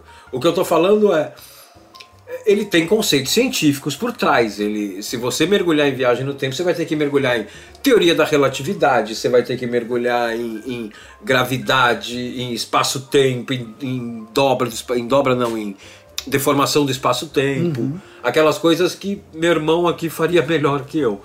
É, como você lidou com isso? Com a, viagem no tempo? Como, como- qual, qual foi o nível de pesquisa que você fez? Ou você simplesmente catou e falou, cara, eu vou brincar? Como você fez? Eu fiz um pouco dos dois. Ahn, quando eu pensei no conceito, que eram os meus três livros iniciais que eu queria ter lançado em 2012, 2013, 2014, que era o projeto que eu tinha apresentado para a Leia, eu ia, eu ia brincar com os três que eu considero os três pilares da FC, que era fim do mundo, viagem no tempo e espaço. Aí eu fiz um livro de fim do mundo sem personagens não tem nome. E eu tava olhando pro segundo livro e pensando, pô, eu vou fazer viagem no tempo. Só que aí sempre tem aquela coisa, né? Oh, tinha a data do De Volta pro Futuro, todo mundo esperando chegar, aquela torcida e tal. E aí a data passou e agora a data, né? A data morreu. Exato. Eu fiz uma versão de Snow Globe, o primeiro capítulo com data e tava ficando uma zona. Aí eu olhei para aquilo e falei, é, vai ser sem data. Então a primeira coisa foi aí. Falei, ok, eu vou fazer uma viagem no tempo sem data. Eu não menciono data nenhuma. O máximo que tem é a idade de personagem e há quantos anos tal coisa aconteceu, mas dentro daquele mundo. A viagem no tempo não, ela vai x anos no futuro, mas você não sabe quando é. Você não sabe a Qual foi partida, a minha né? ideia? Não, você não sabe a partida. Então ela sempre pode acontecer. Sempre. O dia que acontecer, olha, aconteceu. É, mas ela sempre pode acontecer. Entendi. Aí eu fiz um monte de pesquisa. E a É pesquisa um truque esperto, né? foi uma solução, que foi a mesma coisa com os nomes do filho. Não, não, mas se você pensar como rede de proteção, é um truque esperto. Sim, sim, eu, eu fiquei blindado. Eu fiquei blindado, não ia ter problema. Exato. Ninguém ia falar, ah, você errou aqui, ó, porque aqui o personagem tinha 18, e aí quando aconteceu não sei coisa, ele tinha 15, e não 18, e você é um autor horrível. Então eu vou me defender disso e vou colocar essa, essa estrutura. Aí eu fiz um monte de pesquisa, especialmente com. O, tem um livro muito legal do, do, do James Blake, é, chama Time Travel do James Blake. Eu comprei esse livro sem querer, foi em 2016. Eu tava na livraria lá em, lá em Los Angeles, eu vi esse livro e falei, putz, eu preciso dele, por razões óbvias. E ele conta uma história da viagem no tempo dentro da cultura pop dentro do mundo. Né? Porque a viagem no tempo, Rob, ela foi inventada. Ela não existia. Sim. E ela, e ela é uma coisa meio assim, pós-industrialização, porque o tempo começou a valer. O né? tempo virou dinheiro, o tempo ficou uma coisa importante. Então, o H.G. Wells, ele, ele fala de viagem no tempo porque era uma coisa super nova, ninguém tinha pensado nesse contexto. Pô, mas e se eu voltar no tempo, sabe? Não tinha, pelo menos registrado, não tinha nenhum, nenhum dos discípulos de Jesus pensava em viagem no tempo. Né? Eles estavam pensando em não morrer de sede, e de fome, e não ser morto por um romano. E aí, ah, então é uma coisa moderna a viagem no tempo. Eu comecei a ver isso, e eu li um monte de textos, tem, coisas, uh, tem filmes que fazem a viagem no tempo. O Júlio Verne não tem nada, né, de viagem no tempo. Que eu lembre, não. Que eu lembre de cabeça, não. É, que eu lembre, não. Ele é um lance muito mais focado naquele negócio do século do século XIX, que é o lance da exploração. Sim, né? sim, sim. Ele era, ele era um vislumbrador, né? Ele olhava sempre para frente, é. para o diferente. Ele não olhava para trás. É. É, então, assim, eu olhei muito. Tinha muito filme que trabalha com o conceito. A máquina. Todo mundo mostra a máquina do tempo, né? Sempre tem. É. E aí algumas usam aquele conceito de refração ótica, uh, interestelar, a viagem no tempo acontece com um buraco negro, né? Você tem uma série de jeitos. O pessoal usa fendas, fendas temporais para cruzar, esse tipo de coisa. O, o Asimov, no fim da eternidade, ele tem uma fendinha, né? Ele acha uma fenda temporal que tem energia uh, insana, assim, infinita. E aí ele consegue criar todo o sistema dele lá do, dos andares em cada ano. Então cada um encontra um jeito de fazer essa viagem. Como o meu objetivo nasceu da manipulação, a viagem no tempo foi uma solução para fazer a manipulação, porque quem vai conseguir manipular é quem sabe de fato o que vai acontecer. Exato. Isso também é Asimov, porque a, a viagem no tempo que o Asimov mascarou na fundação é, são as caixas. É aquela caixa do Seldon. Quando ele volta e fala exatamente o que vai acontecer naquele momento.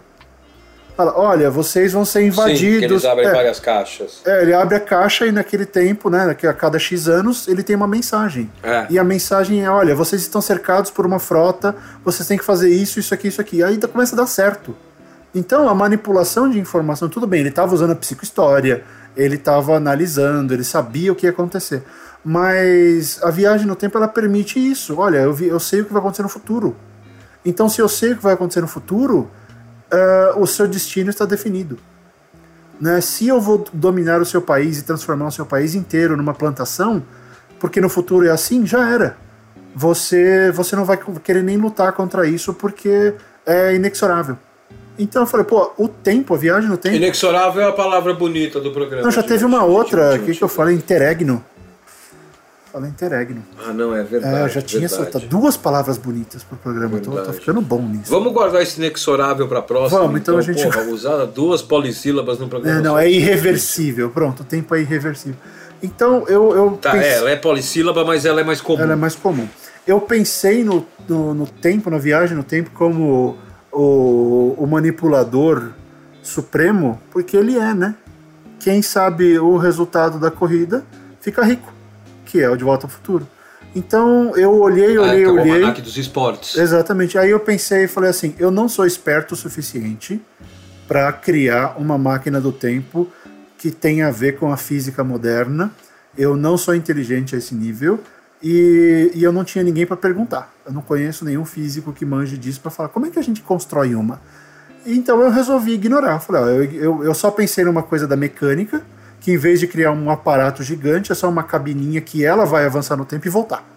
Né? Não tem que chegar a 88 milhas por hora, não tem uma sala gigantesca, não, é só uma coisa que vai rolar lá e pum.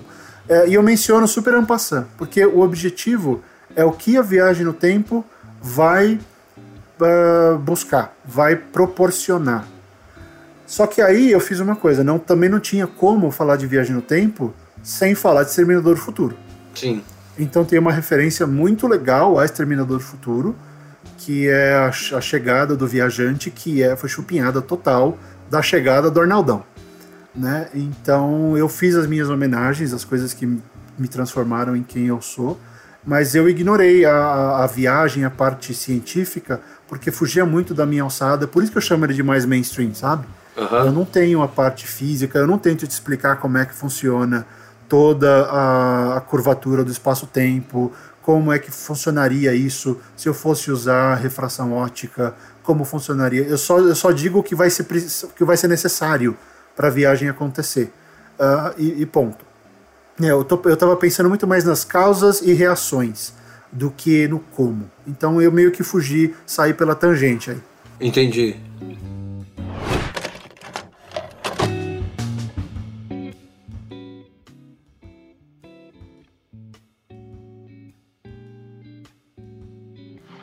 É difícil encontrar palavras certas para descrever o mix de sensações e emoções que eu senti durante a leitura.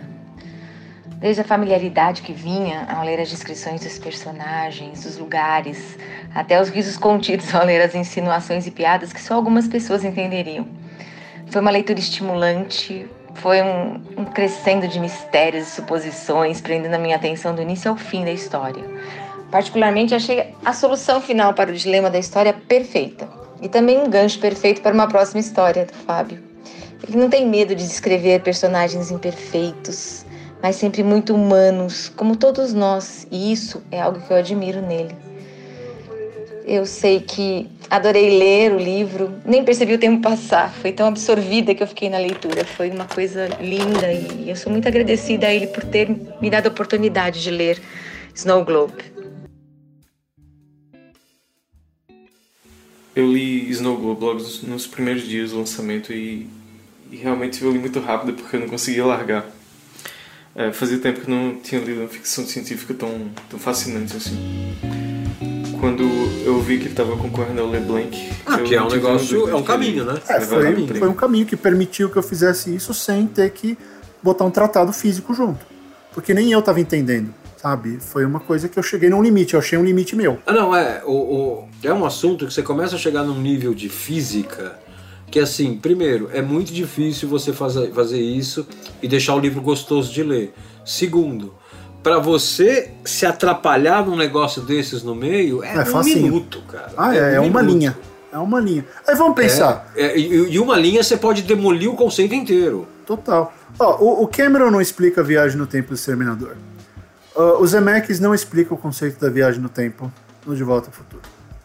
Uh, Star Trek meio que explica, mas aí você precisa de velocidades a mais, assim, quase ninguém explica muito bem como, uh, como daria para replicar isso. Sim. O próprio H.G. Wells, ele faz a cadeira lá, gira o bagulhinho, a cadeira e roda acabou. e vambora.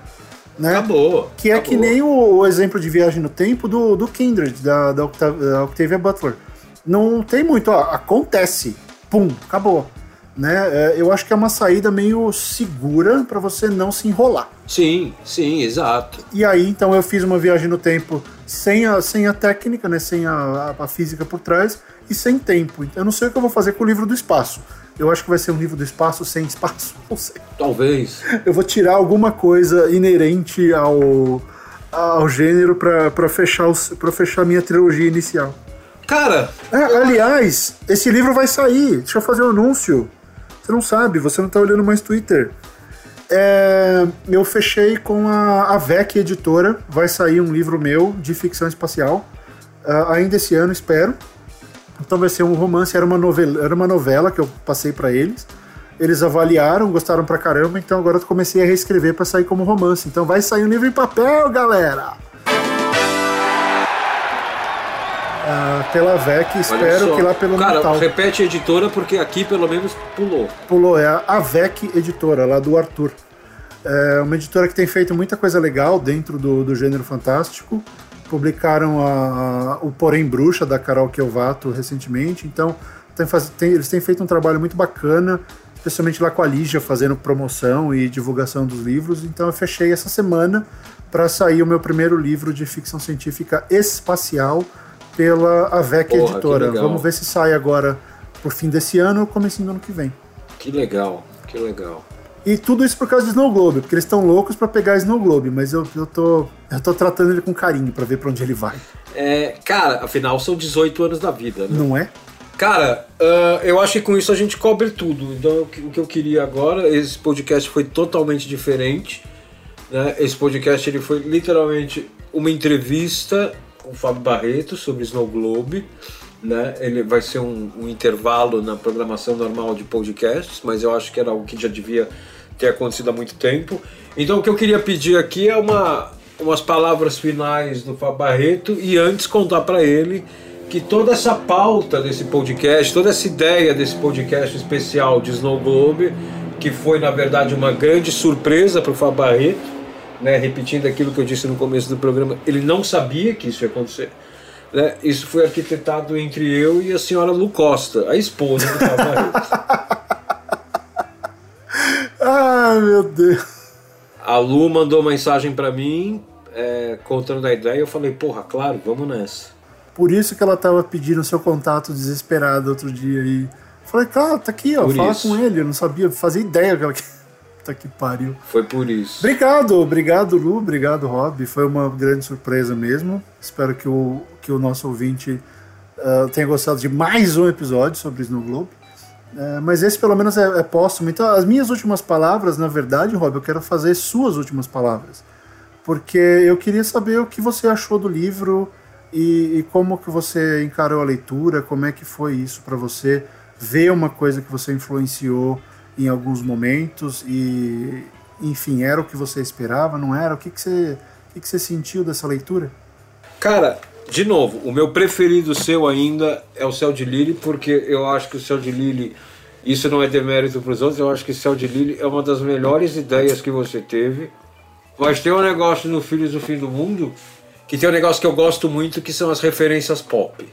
Hum. Isso é um negócio que eu não esperava isso. né, Eu acho que elas estão, um, na qualidade exata. Eu vi que tem uma pessoa na Amazon que, que fala que tem metáforas demais e referências demais. Foi exatamente aquela Eu- eu resenha não que eu te concordo. falei, a única resenha que saiu. E essa foi uma crítica. Eu, eu, eu não concordo, porque assim, eu, eu, puta, eu adoro referência pop, só que eu sei que tem um limite é, entre o, gostoso e o forçado. né? É, inclusive a gente pode.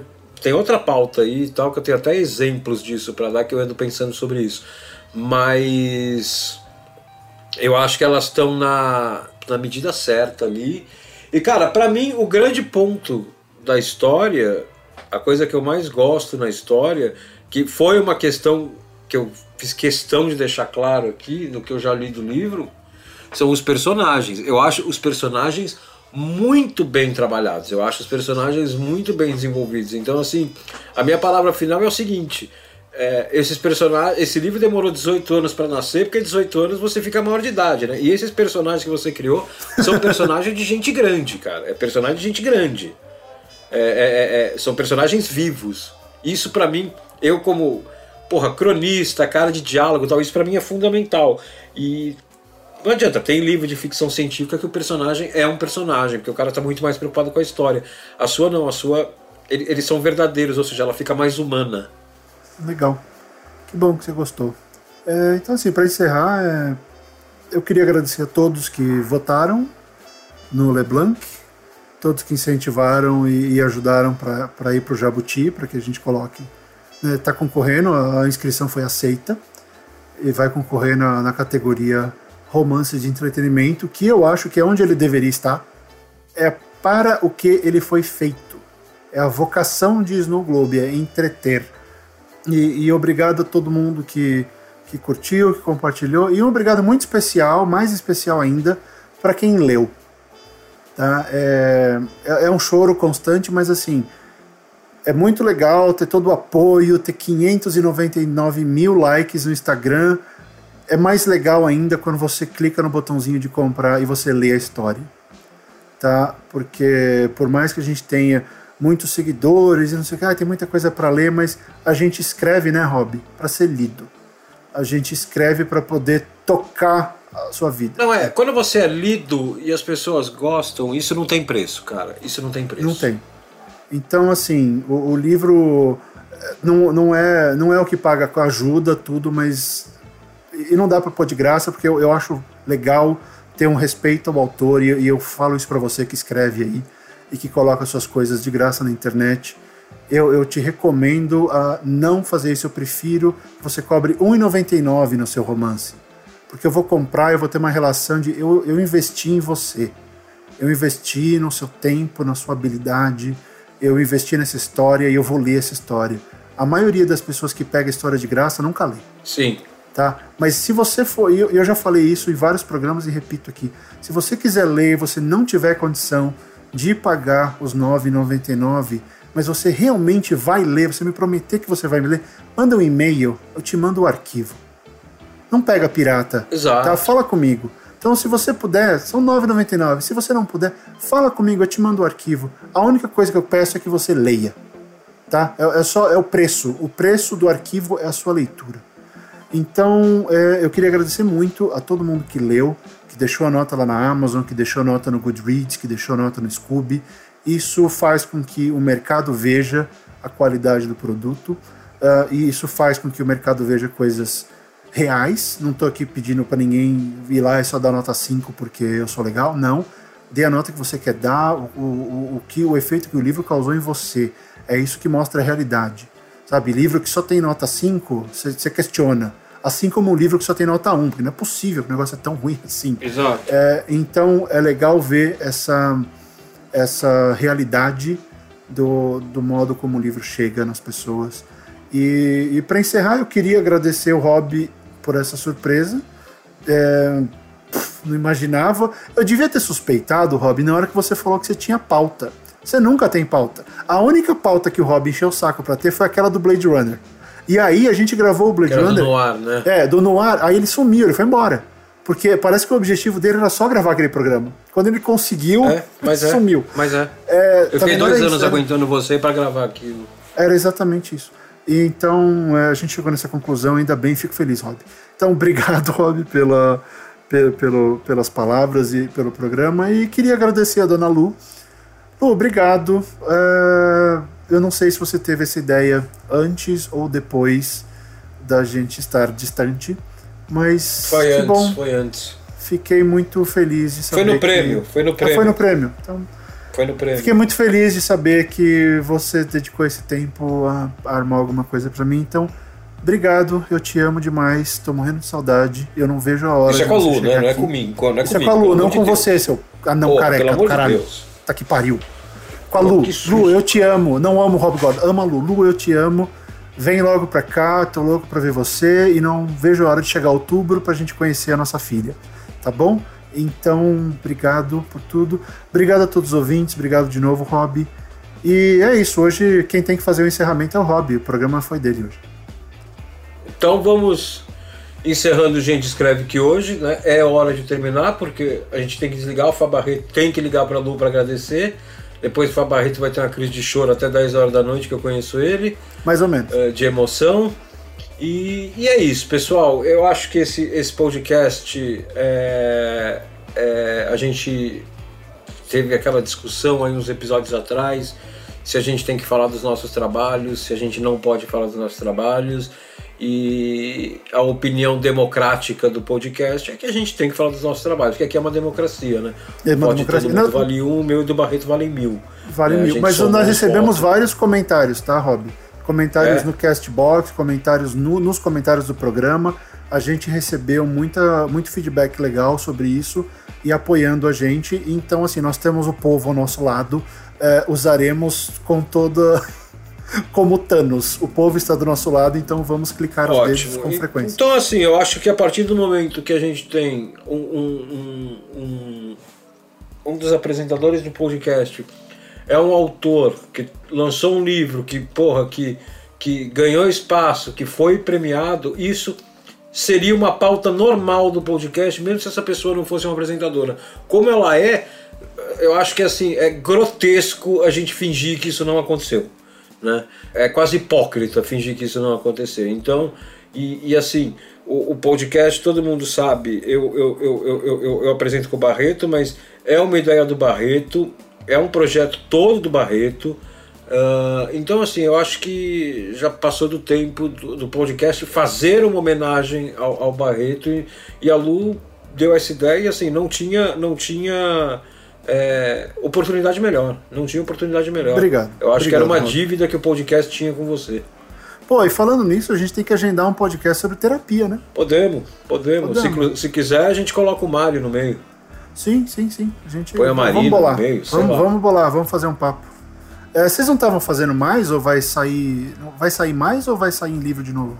Você não falou que tinha uma Não, mas a, a história acabou, a história acabou, ela tá inteira na internet Uhum. e a gente já tá preparando o catarse do segundo volume para botar impresso. Tá, então a gente faz, a gente faz esse programa quando esse catarse começar, Fechado, fechado. né? Que aí fechado, ajuda a campanha e eu já Fechado. tenho. Na, na- na semana que começar a gente grava. É, a gente, eh, a família Barreto apoiou pro o Catarse, nós temos o nosso, o nosso terapia autografado com a gente.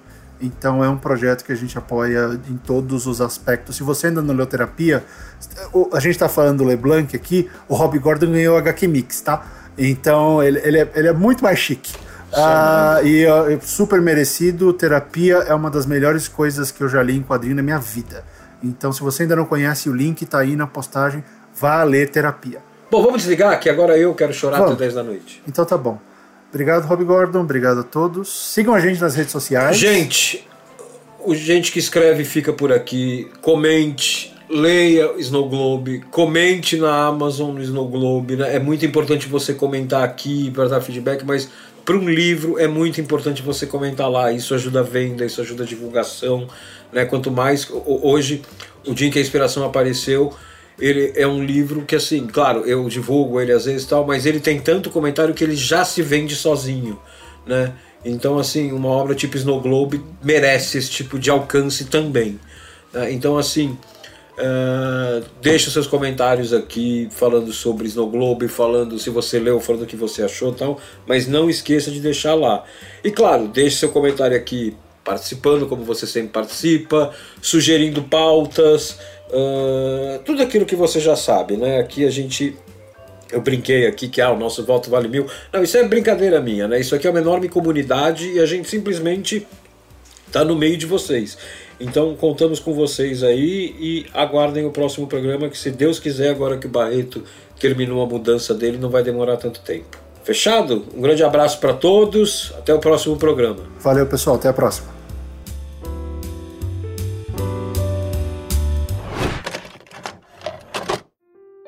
Oi, pessoal. Oi, Fábio. Eu sou a Jana Bianchi. Eu sou autora, tradutora, amiga do Fábio e prefaciadora de Snow Globe. E eu tô mandando essa mensagem para dizer que eu fiquei muito, muito orgulhosa quando eu soube que o Fábio ganhou com o Snow Globe o LeBlanc, porque eu acompanhei todo o processo de escrita que, é, fazendo muito sentido com a própria trama aí do livro, sem dar spoilers, foi um processo que desafiou o tempo. Então ele fez várias coisas ao mesmo tempo. E o mais impressionante para mim é que ele é, determinou que ele ia escrever o livro num tempo super doido, que exigiria um grande esforço de qualquer pessoa, mesmo que dedicada àquilo. E ele foi e com o próprio prazo, sem, sem grandes outras coisas que o forçassem a seguir aquilo, ele terminou o livro, né? Tipo, com a, na pura força da determinação. Então eu acho isso muito legal. Eu acho que isso fala muito sobre o Fábio. E como eu disse no prefácio, é um livro do Fábio, com cara de Fábio, escrito pro Fábio. Então eu acho que é muito legal e muito significativo que ele tenha ganhado um prêmio de prestígio aqui no Brasil, de fantasia e ficção científica, com esse livro especificamente. É, então é isso, que seja só o primeiro aí, que nos próximos tempos a gente possa ouvir várias notícias dessa. Um beijo.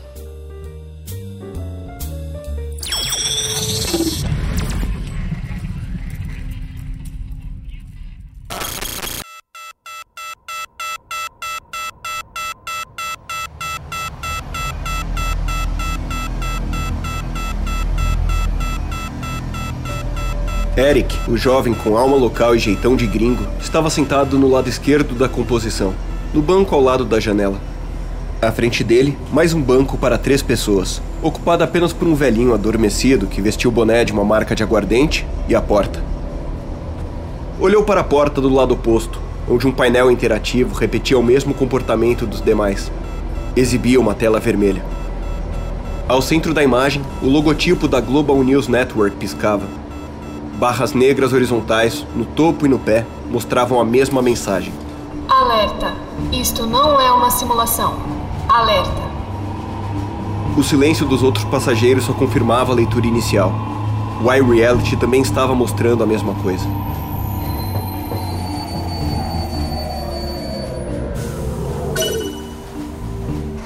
Estação Brás. Desembarque. Eric, os passageiros, o condutor do metrô, que agora estava estacionado na plataforma majestosa da estação Brás, as senhorinhas japonesas de cabelo roxo, os lobisomens disfarçados de humanos, os humanos dispostos a serem alienígenas no próprio mundo, e todos os bebês viciados em tablets viam a mesma coisa. Eric estava diante de algo que crescera ouvindo na escola, nas histórias da avó Elsa e dos pais, mas nunca vivenciara a transmissão global de emergência.